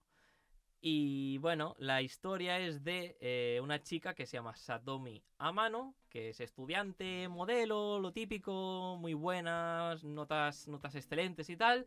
Y su madre es como muy importante en el pueblo, porque está haciendo un proyecto de mejora y tal. Y la madre trabaja con inteligencias artificiales. Entonces, la madre está creando una inteligencia artificial para poder vivir con los humanos. Pues un día la, la Satomi está saliendo de casa y se encuentra con esta inteligencia artificial. O sea, es una inteligencia artificial con cuerpo humano. Entonces, pues nada, eh, tendrá que eh, convivir con los humanos, aprender a convivir con ellos y hacerse pasar por uno más. Pero eh, en el transcurso de todo esto, intentará que la vida de Satomi sea un poquitín más alegre, darle esa chispa Es como Doraemon, casi. Sí, sí, podríamos decir que es como Doraemon. No, no sé si tiene los gadgets de Doraemon, no sé si está la puerta mágica y tal, pero bueno, es una inteligencia artificial que viene a, a hacerle la vida más feliz a la, a la Satomi. Y más estrenos. El día 25, eh, creo que era de febrero, ah, no me he apuntado el mes, muy mal. El día 25 de febrero y el día 10 de febrero, no, entonces el 10 de febrero, no, sí, era el 10 de febrero pongamos que es febrero, ¿vale? Eh, tenemos que van a eh, dar la película de Konosuba, Legend of Crimson, en los Cine Estudio de Madrid y aquí el 25 en Barcelona en los Cine Maldá. Que no lo habéis visto, oportunidad perfecta para ver película de Konosuba, una tarde perfecta, te descojonas y ya está, ya está, eh, tarde, tarde hecha. ¿Tú sigues Konosuba? No sigues Konosuba, tendrías que ver Konosuba. Es que- ¿Sabes qué es Konosuba? No. Mm, el chico que viaja a. O sea, La Palma. Chico, La Palma. Viaja a un mundo de fantasía. Y crea un grupo que son todos unos peleles. Unos, unos, unos tontos. ¿Vale? Eh, tenemos una hechicera que a la, cuando castea una explosión no puede hacer nada más. Se queda tiesa en el suelo. Tenemos una diosa que solo hace trucos de agua. Y solo sirve para eso. Y una. Y otra chica que lleva un escudo de espada, digamos, un, como un paladín, que le gusta que le peguen. Es masoquista. Tenemos un grupo de héroes en una. En una historia de fantasía. Y son todos. eh, inútiles, por así decirlo. Eh, Megumin, ¿te suena el nombre? Me suena, pero solo eso. La, la chica bajita con un gorro que dice Explosion. ¿No? Bueno, No soy Al- otaku de verdad. eres otaku de verdad. Eres otaku de otra manera. Otaku trabajadora que no ve animes casi porque estoy trabajando. Bueno, yo llevo dos semanas que no he visto nada. o Buah, sea, yo llevo no sé cuántos meses que no he visto nada. Es que, claro, poniéndose a trabajar. Claro, yo no puedo, al menos yo no puedo editar y escuchar un anime de fondo, no me sale. Es que es complicado, ¿eh? A mí me gusta estar concentradito. Sí, exacto. Y cuando veo anime, solo puedo estar viendo el anime. Si estoy haciendo otras cosas, Sí. mm, no sé, no, no es lo mismo. Yo he gastado casi toda mi vida en ver One Piece y ponerme casi al día. Casi, casi al día. Sí, así que lo siento mucho, era One Piece o todos otros años. One Piece. Sí, One Piece. One Piece es, es motivo suficiente para, para no ver nada más. sí.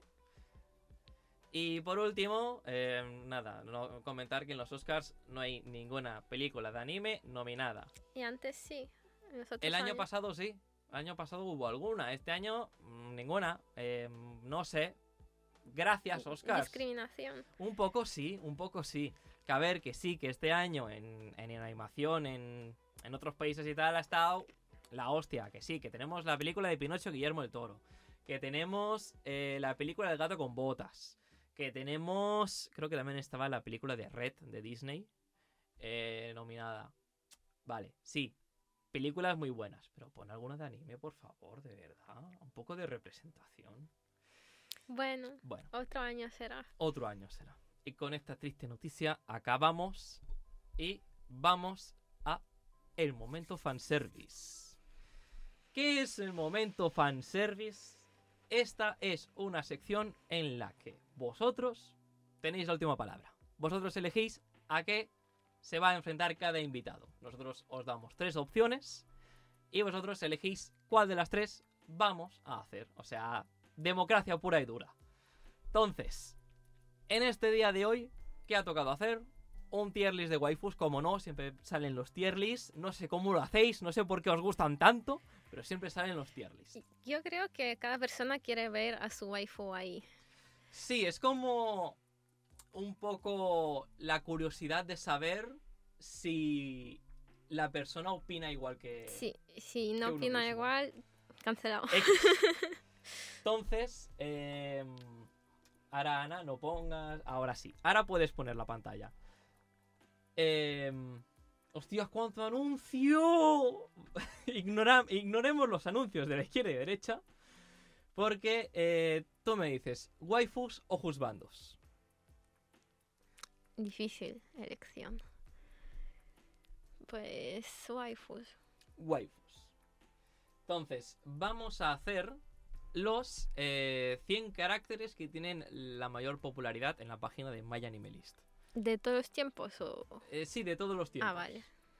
Entonces, eh, yo te voy diciendo. ¿Vale? Y eh, aquí, como son los 100, no he, no he mm, separado eh, chicos y chicas, eh, veremos cuántos más de chicas hay en este top 100 que de chicos. Ah, o sea, están juntos todos. ¿no? Están, están los, todos juntos. Ah, vale. Entonces, cuando acabemos de hacer las chicas, veremos, hostias, pues hay más chicas que chicos en este top 100. Va a ser algo curioso de ver. Entonces, empezamos. A ver que veas. Ay. ¿Ves, no? Mm, Lo justo. lo justo, sí. A ver. Creo que no puedo acercar más la pantalla. A ver.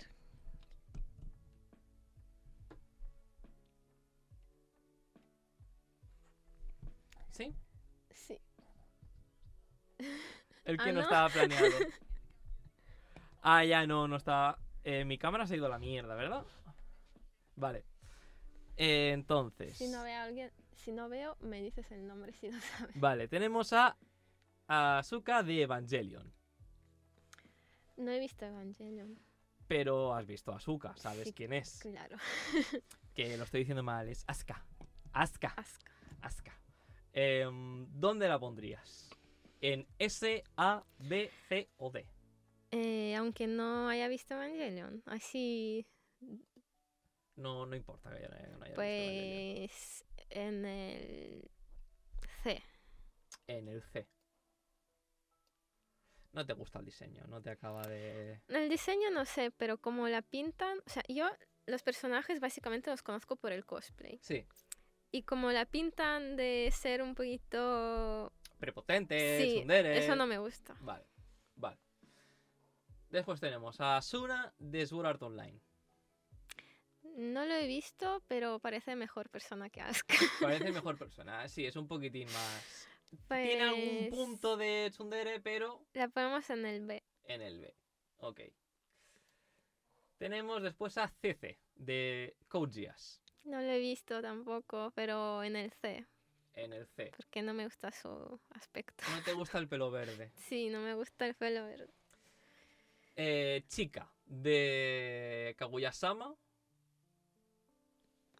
No lo he visto, pero tiene pelo rosa, así que en el B. en el B. Emilia de R0. Eh, no lo he visto y no quiero que me maten porque he hecho cosplay de Recero y no lo he visto. Bueno, eso, eso es entendible, es entendible. Eh, pues en el B. En el B. Pobrecilla, creo que hay mucha gente que Yo es que prefiero a Rem que a Emilia. me da penita. Después, eh, Erza. Sí que, sí que lo he visto sorprendentemente. Pues...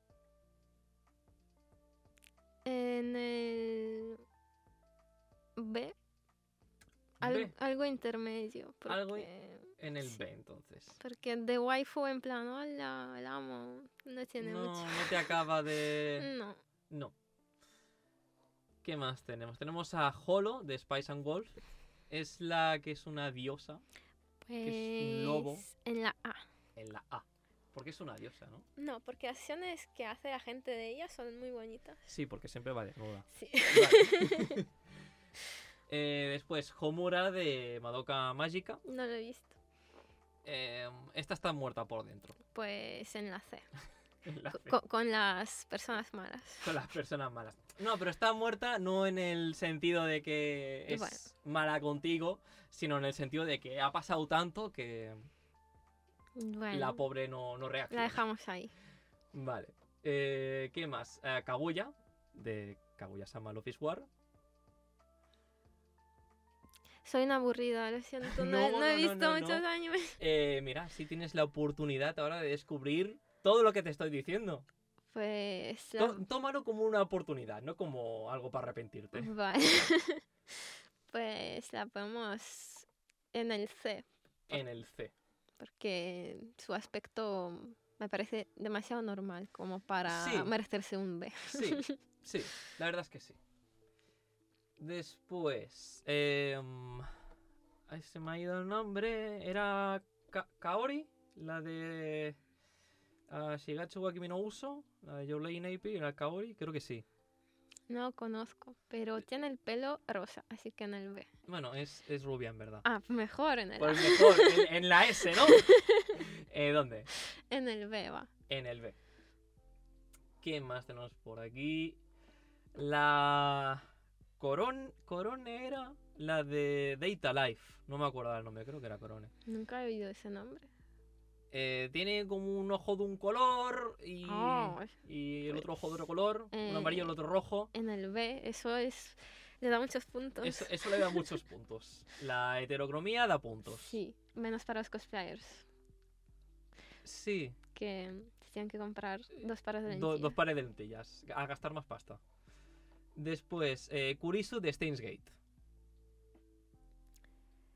Pues en el C. Mm, me suena el nombre, pero no lo he visto. Está en mi lista. El de viajes en el tiempo. Está en mi lista. Bueno, muy buen personaje. Mi lista. Interminable. Sí. Que nunca. un- Una vida entera no da para verlas. A ver, todas. yo creo que la siguiente. Ah, bueno, no. La siguiente no. Ay, de verdad como odio el Mac y su ratón. Yo amo el Mac. Tú amas el Mac, yo lo sí, odio. Porque es muy bueno para editar. Ah, eso sí, eso sí, eso sí. Es, es fiable para editar. Eh, Sakurajima Mai de Seishun Buta. Del de. De esa hice una sesión. Así que en el B. En el B. O sea, Va. como fotógrafa, digo. Sesión con el traje de conejita Sí. En la calle. en la calle, Sí. pasando frío. Un poco. Un poco. y Marin, Marin sí, ¿no? Eh, en la primera de todas. La primera de todas. Que se note que nos identificamos con Marin, ¿no? Espera, la primera de todas es la C. Es, S. es la S. Ahí, ahí. Vale. eh, ¿Qué más tenemos? Si la ruedecita me baja. Esta creo que es Megumin. Sí, es Megumin. De Konosuba. La que te he dicho que tira una habilidad y no puede hacer nada más. Pues la C, Por inútil, ¿no? sí. Vale. Me gusta, me gusta tú cómo piensas. Eh, Miku de las quintillizas. Las De- quintillizas. Es, es un anime que va de un chico que enseña, eh, que hace clases particulares a cinco hermanas. O sea, quintillizas. Las, las cinco son... Pues en el D, por, por el nombre queda cringe. Sí, porque esta es la, la tímida. No sé. Bueno, si es la tímida, pues en el C, pobrecilla. Va, venga. Hay porque es la tímida. Y siempre lleva cascos. Mm, Vale. Em, esta era la de Toaru. ¿Por qué en esta lista de waifus hijos bandos hay muchas waifus que no conozco, pero sus bandos sí, casi todos? Sí. Es, es que yo siento que en el anime hacen como muy pocos personajes femeninos interesantes. Sí, ¿tú crees? Sobre todo One Piece, obviamente. Ah, bueno, sí, One Piece obviamente. One Piece se nota un montón que hay Sí. muchos más personajes, hombres que son interesantes. Hay más pero- personajes hombres en general en One Piece.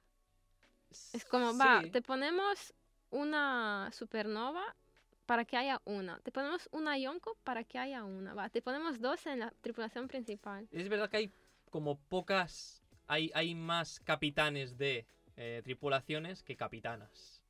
De capitanas está eh, la Boa, Hmm. la Bonnie y Big Mom. Y ahora no se me ven más a la cabeza. Estaba la. La, la que está ahora con Buggy, que tiene la piel resbaladiza, que antes era también capitana de barco, pero ahora no me viene más a la cabeza. Hay una que está en la, en la tripulación de Barba Blanca, que tiene el pelo azul, que no sé cómo se llama. Que no ha salido mucho, pero es una mujer. Creo que es la primera mujer en la tripulación de Barba Blanca, ¿no? Bueno, La única que han enseñado. Estaba la. No me sale el nombre. La esposa de Oden, digámoslo así, lo ah, siento. bueno, pero... Pero estaba en la de Barra Blanca o en la de Gold Roger. Bueno, da igual. Em, Discriminación. Mi casa, ya me ha venido el nombre. Mi, mi casa o mi saca, algo así. Mi casa. O algo así, de Mi tu o que casa. no Reagan. A ver, es que... eh, Es la que tiene electricidad, tiene el poder de electricidad y lanza rayos, monedas. En el C, porque En el pobrecilla, pobrecilla. Otra tsundere, por cierto. Así que sí. Siguiendo tu lógica, sí. ¿Te has saltado a mi casa de las Titanes? Me, me he saltado en mi casa. ¿Dónde está La mi que está al casa? lado de Deku, creo. Ah, sí, eso es mi casa. Pues en el D. En el D. Sí. Hoy va. Hoy va, de esto tenemos que hablar. ¿Por qué en el D? No sé, me cae un poco mal. ¿Te cae mal? Sí, es como demasiado... ¿No te gusta que esté musculosa? No, no me gusta que esté musculosa, pero no por ello me cae mal. Ah, vale. No sé, es como muy... Muy pesada, no sé. Ay, Sí, Eren, Eren, Eren. Eren en la cabeza, así todo el día, sí. Y muy seria, y muy fría, y muy pesada, y muy atontada respecto a Eren. Vale. Entiendo que esté el nivel de entonces. Eh, ¿Qué más? Eh, Rey, Ayanami, de Evangelion. Pues... Otra calladita En el B. en el B. Se merece más que Asuka. Rem. Eh, pues como a todo el mundo le gusta, en el A. en Al- tiene que ser buena. Me no. Vale, ¿qué más? Rias Gremory. No, bueno, primero tenemos a. Y Revi, que es de Black Lagoon.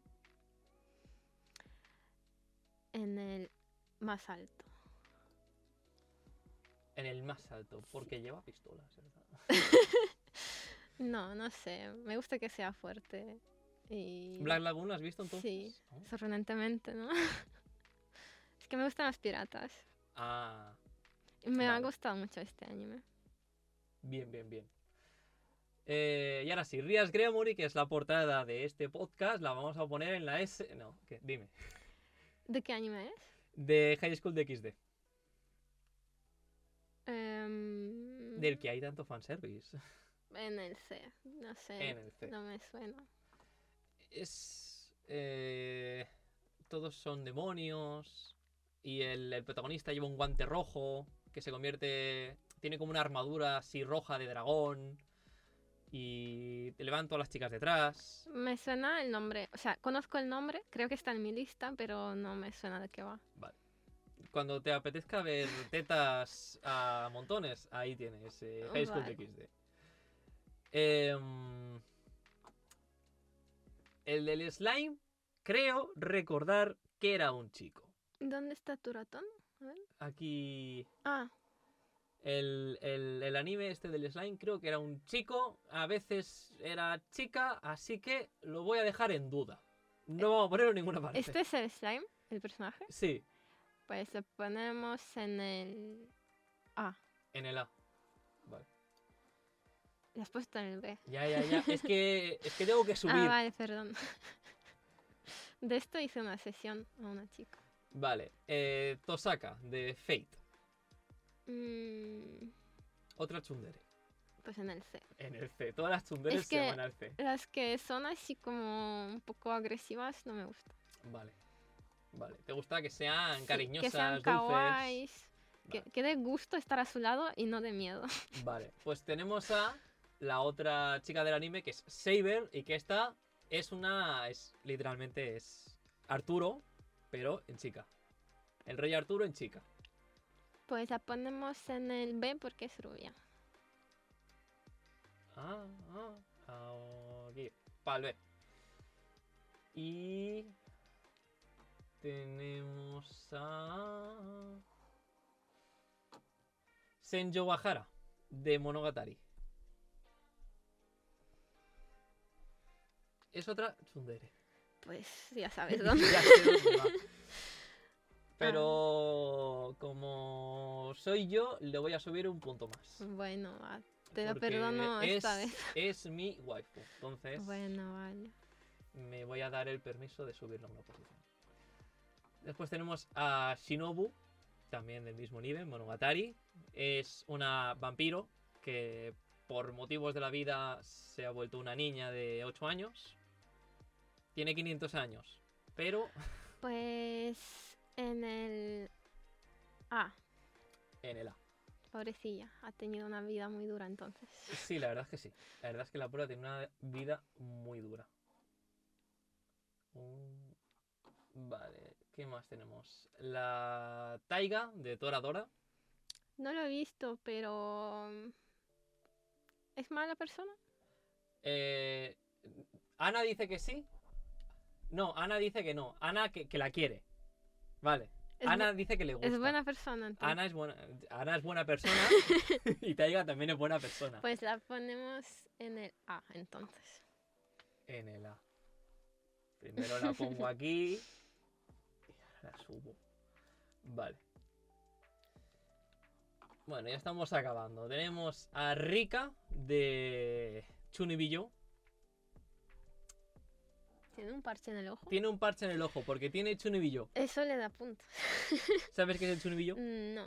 Se dice eh, que es el síndrome del octavo grado y es eh, gente que como que tiene la mente muy fantasiosa y se imagina cosas en la vida real como soy el príncipe de la penumbra y de la oscuridad y tengo el poder de mm, no sé, cualquier parida. Y esta pues tiene un ojo que está maldito y le da poderes. O eso es lo que dice ella. Pues en el B. Por su historia interesante. Venga. Porque tiene mucha imaginación. La gente con mucha imaginación es potente. Sí. Em, la Violet. De Violet Evergarden. Esa en el más alto, porque los cosplays que hacen de ella son muy bonitos. Y los que ves hacen también las manos que son mecánicas. Sí. Sí. Joder, qué currada. Y hay muchos fotógrafos que hacen unas sesiones súper bonitas. eh, no sé de o sea, sé de qué va el anime, Ujú. pero no, no tengo ahora mismo la imagen en la cabeza. Pero la mayoría de las sesiones que he visto de ella están muy curradas. Es un personaje estéticamente, supongo que atrae a los cosplayers. Violet en sí, el, el anime, es, es un orgasmo visual. Es, Ah. es muy bonito. Todo, o sea, mm, paras eh, el, el anime en cualquier momento. Es para encuadrarlo. Pues está en mi Es para hacer un cuadro de ello.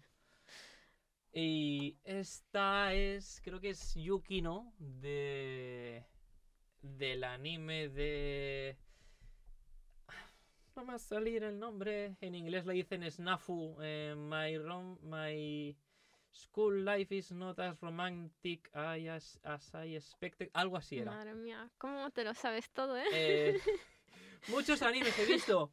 Muchos animes. Aunque ahora haga dos semanas que no he visto eh, mi My Anime List, da miedo. Ya, Eh, Yukino, ¿vale? Eh, esta también es tímida. No es una tsundere, sino es tímida y... vale, entonces si no es una tsundere, Reservada. la ponemos en la B. La ponemos en la B. En la B. No, así. Vale. Y Yuno Gasai. La del cuchillo y la que está loca. En la. D. Ese anime sí que lo he visto y, Muy y bien. no me gusta. 02 Em, de Darling in the Franks. ¿Cómo es? Tiene el pelo rosa. Sí, pero... Y pilota un mecha. Y... ¿y ¿Es buena persona? Es, es buena persona. Ah, es buena pues. persona. Te da de comer. La ponemos en la más alta. Te da de comer todo untado con miel, pero te da de comer. Es que quería que me explicaras cómo es. Eh, a ver, también tiene sus cosillas. El, el- el anime tiene mucho de calma. Y Hanji, de Attack on Titan. Pues más alto que mi casa, evidentemente. Y eso es Em, bueno, en la B. en la B. Vale, pues a ver que repasemos las que hayamos hecho todas las waifus Tenía que que hay. haber pedido juzgandos porque no sé por qué los conozco más. Si son de los mismos animes. Que hay más. Conoces a Alucard, conoces a Reigen, conoces A a Reigen no, pero de Armin hice cosplay en mi cuento. Armin, el Ashelat, Este no. el Dasai, Sí, este lo he visto. el Edward, Mm. Goku Gojo, Erwin. Mira, Hay como bastantes de Attack on Titan. es que gustan a todos. Sí, sí, sí. Mis juzgandos número uno son Zoro, Erwin y Gintoki. Kintoki, ¿has visto Gintama? Sí, Hostia. en mi juventud. Ah, Y he hecho cosplay de Kagura. creo que eres de las personas, de las pocas personas en España que se ha visto Gintama. Lo he visto en Rus. La- Lo has visto en Rusia, quizás en Rusia es mucho más popular. Eso, eso daría para hacer un trabajo de, de investigación. ¿Por qué en Rusia es más popular Gintama No que en España? Hubo una época cuando yo era más pequeña que estaba súper de moda. Y me encanta Ginchan. Me identifico con... Pues, En la temporada pasada estuvimos aquí con eh, Uriol, eh, que nos dijo que eh, Gintama intentaron sacar el manga aquí, pero no tuvo éxito y lo cancelaron. A lo mejor tiene como un humor un poco anticuado para lo que está de moda ahora. No sé. Ya, no sé, sí. Es que es un, un humor muy referencial y como son referencias es mucho muy de la cultura japonesa. traducir y todo eso. Sí. Pues bueno, lo- los rusos, mira, lo entendían. Es que, a ver, en cada. Yo lo veía con subtítulos y cada vez que salía algo te hacían un asterisco de cuatro líneas explicando la broma. Típico el, el fan dub que hace explicándolo todo. Hacen una broma. Toma, la pantalla entera cubierta de. Esta es una broma que hace referencia Sí. a una danza japonesa que se hacía en el periodo Edo. Porque... Pero así aprendes mucho sobre Japón Sí, eso es verdad. Eso es y verdad. te das cuenta de lo currado que está el humor de ahí. Sí, sí. Bueno, pues vamos a contar cuántos chicos nos han quedado y son, a ver, en cada fila hay 1, 2, 3, 4, 5, 6, 7, 8, 9, 10, 11, 12, 13, 14, 14 por 4. Ana, mates rápidas, va. No, ¿cómo que no? Espera, móvil, 14 por... Espera, 4, 56, eh, 57, 58, 59, 60, 61, 62, 63, 64, 65, 66. O sea, de los 100 eh, caracteres, eh, cara- mm, eh, mm, personajes Cu- ¿Por qué hacen esto? más populares de todo My Anime List, el 66% que- son hombres. Siempre hacen a los personajes hombres más interesantes.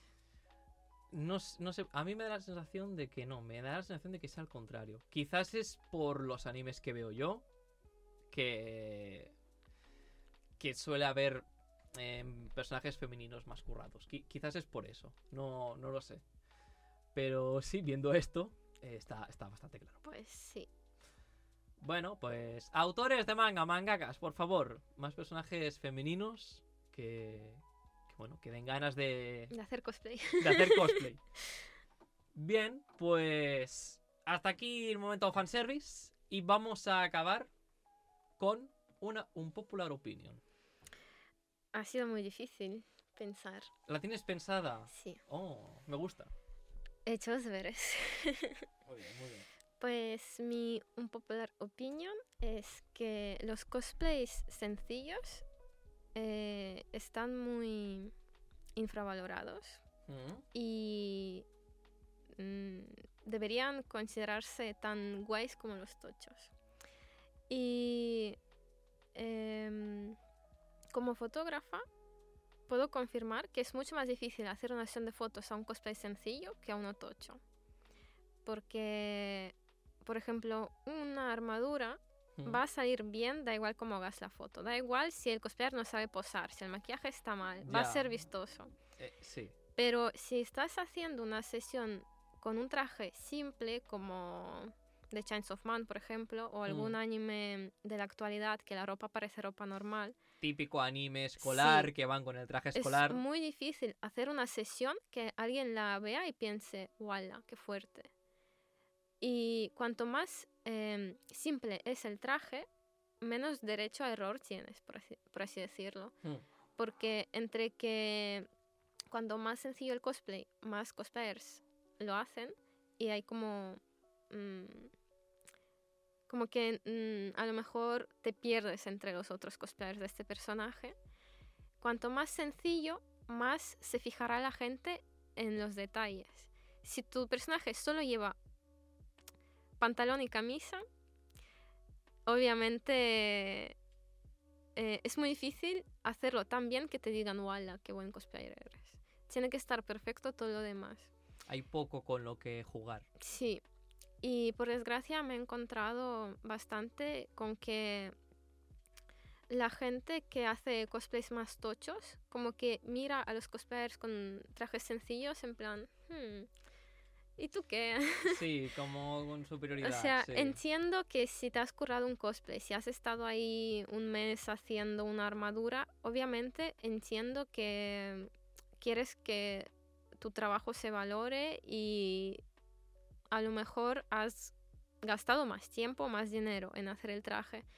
Pero no por eso hay que pensar que la gente que no tiene armadura no es tan guay como tú.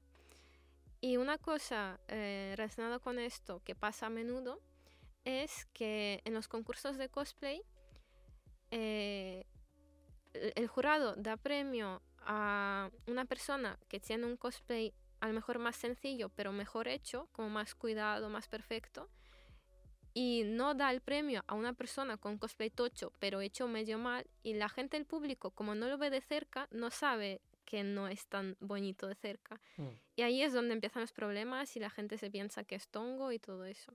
Yo nunca he participado en concursos de cosplay, pero tengo muchos amigos que han hecho de jurado y tal. Y es algo bastante real. Que la gente se cree que cuanto más grande, si mm. tiene alas, eh, espada luminosa, Cuanto más impresionante y más mejor, luces tengas. sí. pero yo no estoy de acuerdo. Cuanto más cuidado, más currado, mejor.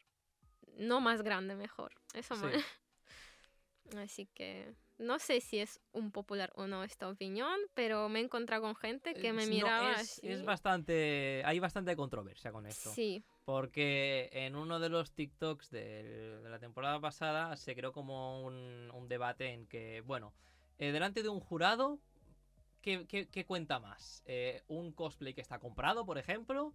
¿O un cosplay que está hecho a mano y está muy currado y tal? supuestamente eh, los cosplays comprados no deberían participar en concursos, a menos que sea concurso de actuación, Hmm. de inventarte una escena así tipo teatro. Hmm. supuestamente. Para eso existen las pasarelas. Pero en teoría, eh, en los concursos de cosplay hay una, mm, un premio para cada cosa. El premio de la armadura, del maquillaje, de la peluca, de costura y a lo mejor hay más. Supuestamente no debería eh, una persona con armadura perder eh, delante de una persona con un traje cosido, porque Mm. cada uno tiene su premio. Mm. Pero igualmente mm, pasan mucho estos casos de que... Sí, hay veces que hacen concursos que son como muy amateur. En Sí, plan, también. no están muy pensados y es como vamos a ponerlos todos y, y clasificarlos como los mismos. Sí. Y quizás falta un poco de Yo separar. no creo mucho en los concursos de cosplay, por así decirlo, porque mm, como que no me gusta que a la gente mm, los ordenen de mejor a peor o algo así. O sea, entiendo que hay personas que han hecho su traje y mm, esto también es una opinión eh, muy unpopular. No me gustan los concursos de cosplay. Vale. Eh, obviamente hay gente que a lo mejor ha hecho el traje, quiere subir al escenario, que le aplaudan, que le digan que es mejor que otros, que le den un premio y tal. Pero mm, me parece que como que nunca podrá ser algo totalmente objetivo. eh, porque para ser totalmente objetivo, el jurado tendría que conocer todos esos fandoms para saber si los trajes son canon o no Mm. y influyen muchísimas otras cosas. Y también he visto que los concursos de cosplay hacen mucho daño psicológico a la gente. Sí. Yo nunca he participado, pero he visto un montón de gente llorar por no haber ganado. Y claro, es problema de la gente, en verdad, no de los concursos, obviamente. Sí, a ver, te pasas, a ver, entiendo que te pasas mucho tiempo preparando, haciendo el cosplay y después mm, no lo valoran como tú lo valoras. Entiendo que te pueda llegar a afectar. Claro, no deberías subir con el pensamiento de o gano o, o- o soy horrible. Sí, o no, blanco y negro, no. Sí. no- Los que sufren menos son la gente que no espera nada, creo. Sí. Pero eso, obviamente tienen derecho a, a existir y todo eso y, y hacen bien porque cuando los premios son eh, dinero, pues obviamente la persona puede recuperar las inversiones o em, hay muchos concursos donde eh, el premio es participar en un concurso más grande, como internacional y tal. O sea, no digo que no deberían existir, pero hay que tener mucho cuidado con cómo los tomas. No hay que tomárselos tan en serio como para creer que eres mal cosplayer si no has ganado. Mm. Y, y bueno, eh, ahí- ahí hemo- nos hemos desviado de lo de los cosplays Bueno, bien, bien. sencillos. Es- Está relacionado, está relacionado. Sí, en una pasarela pueden haber cosplays sencillos que no aspiran a nada, pero da mucha peñita cuando hay una pasarela, sale gente con armaduras y les aplauden y después te sale un Luffy y hacen... Ya. Que a lo mejor ese Luffy, para ser el personaje también está bien, a lo mejor está perfecto para ser ese personaje, pero no por no ser tocho deberían no tomarlo en serio, digamos. Bien, pues ya veremos qué opina la gente. Porque No me odiéis, podéis eh, debatir esto en Twitter con el hashtag eh, unpopularmf. eh, que os animo, animo, porque voy a intentar actualizar esta sección y que aparte de saber una un popular opinión de nuestro invitado, también saber las vuestras. Entonces, si vais a Twitter y utilizáis el hashtag unpopularmf, podéis o comentar la, opi- la opinión aquí de Liv, de Libby, o eh, podéis eh, escribirnos la vuestra. Y así la leemos el programa que viene y la comentamos aquí junto con el invitado del próximo programa. Y bueno, eh, aquí se acaba mucho fanservice, hasta aquí llegamos. Oh, qué pena.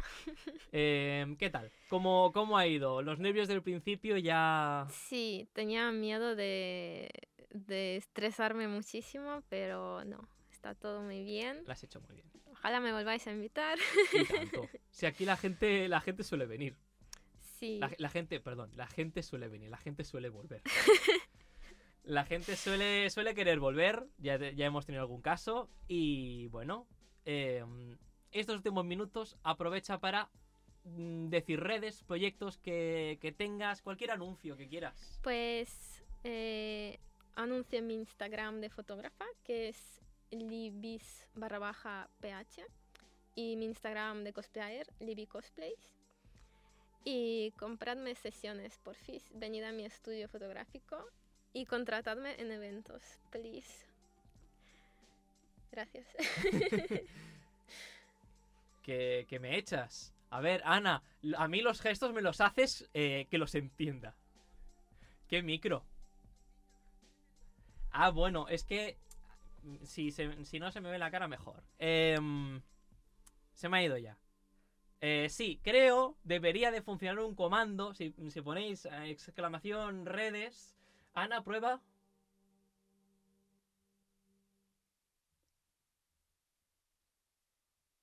Bueno, vemos que el Nightbot hoy ha dicho me voy de vacaciones. Sí, sí, se ha ido de vacaciones. Bueno, em, pues eso, mm, había puesto tus redes ahí para que la gente las siguiera, pero Seguro bueno. que me encuentran. Seguro que te encuentran, es sencillo, es sencillo.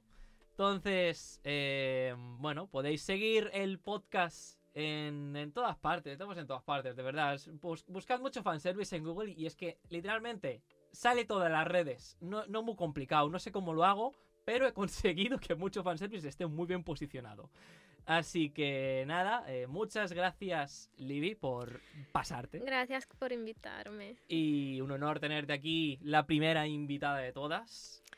Me hace mucha ilu estar aquí, hacer este podcast. Mm, alegra Gracias, escuchar gracias, gracias. Eh, pues nada, muchas gracias a todos los que nos estáis escuchando, eh, sea sábado, sea domingo, sea cuando sea, y a los que nos habéis seguido ahora por Twitch. Y nada, volvemos el viernes que viene, a la misma hora, 5 y media, en twitch.tv barra mucho fanservice. Y bueno, eh, nos vemos en el próximo programa con mucho más, mucho fanservice. Adiós, adiós. Adiós.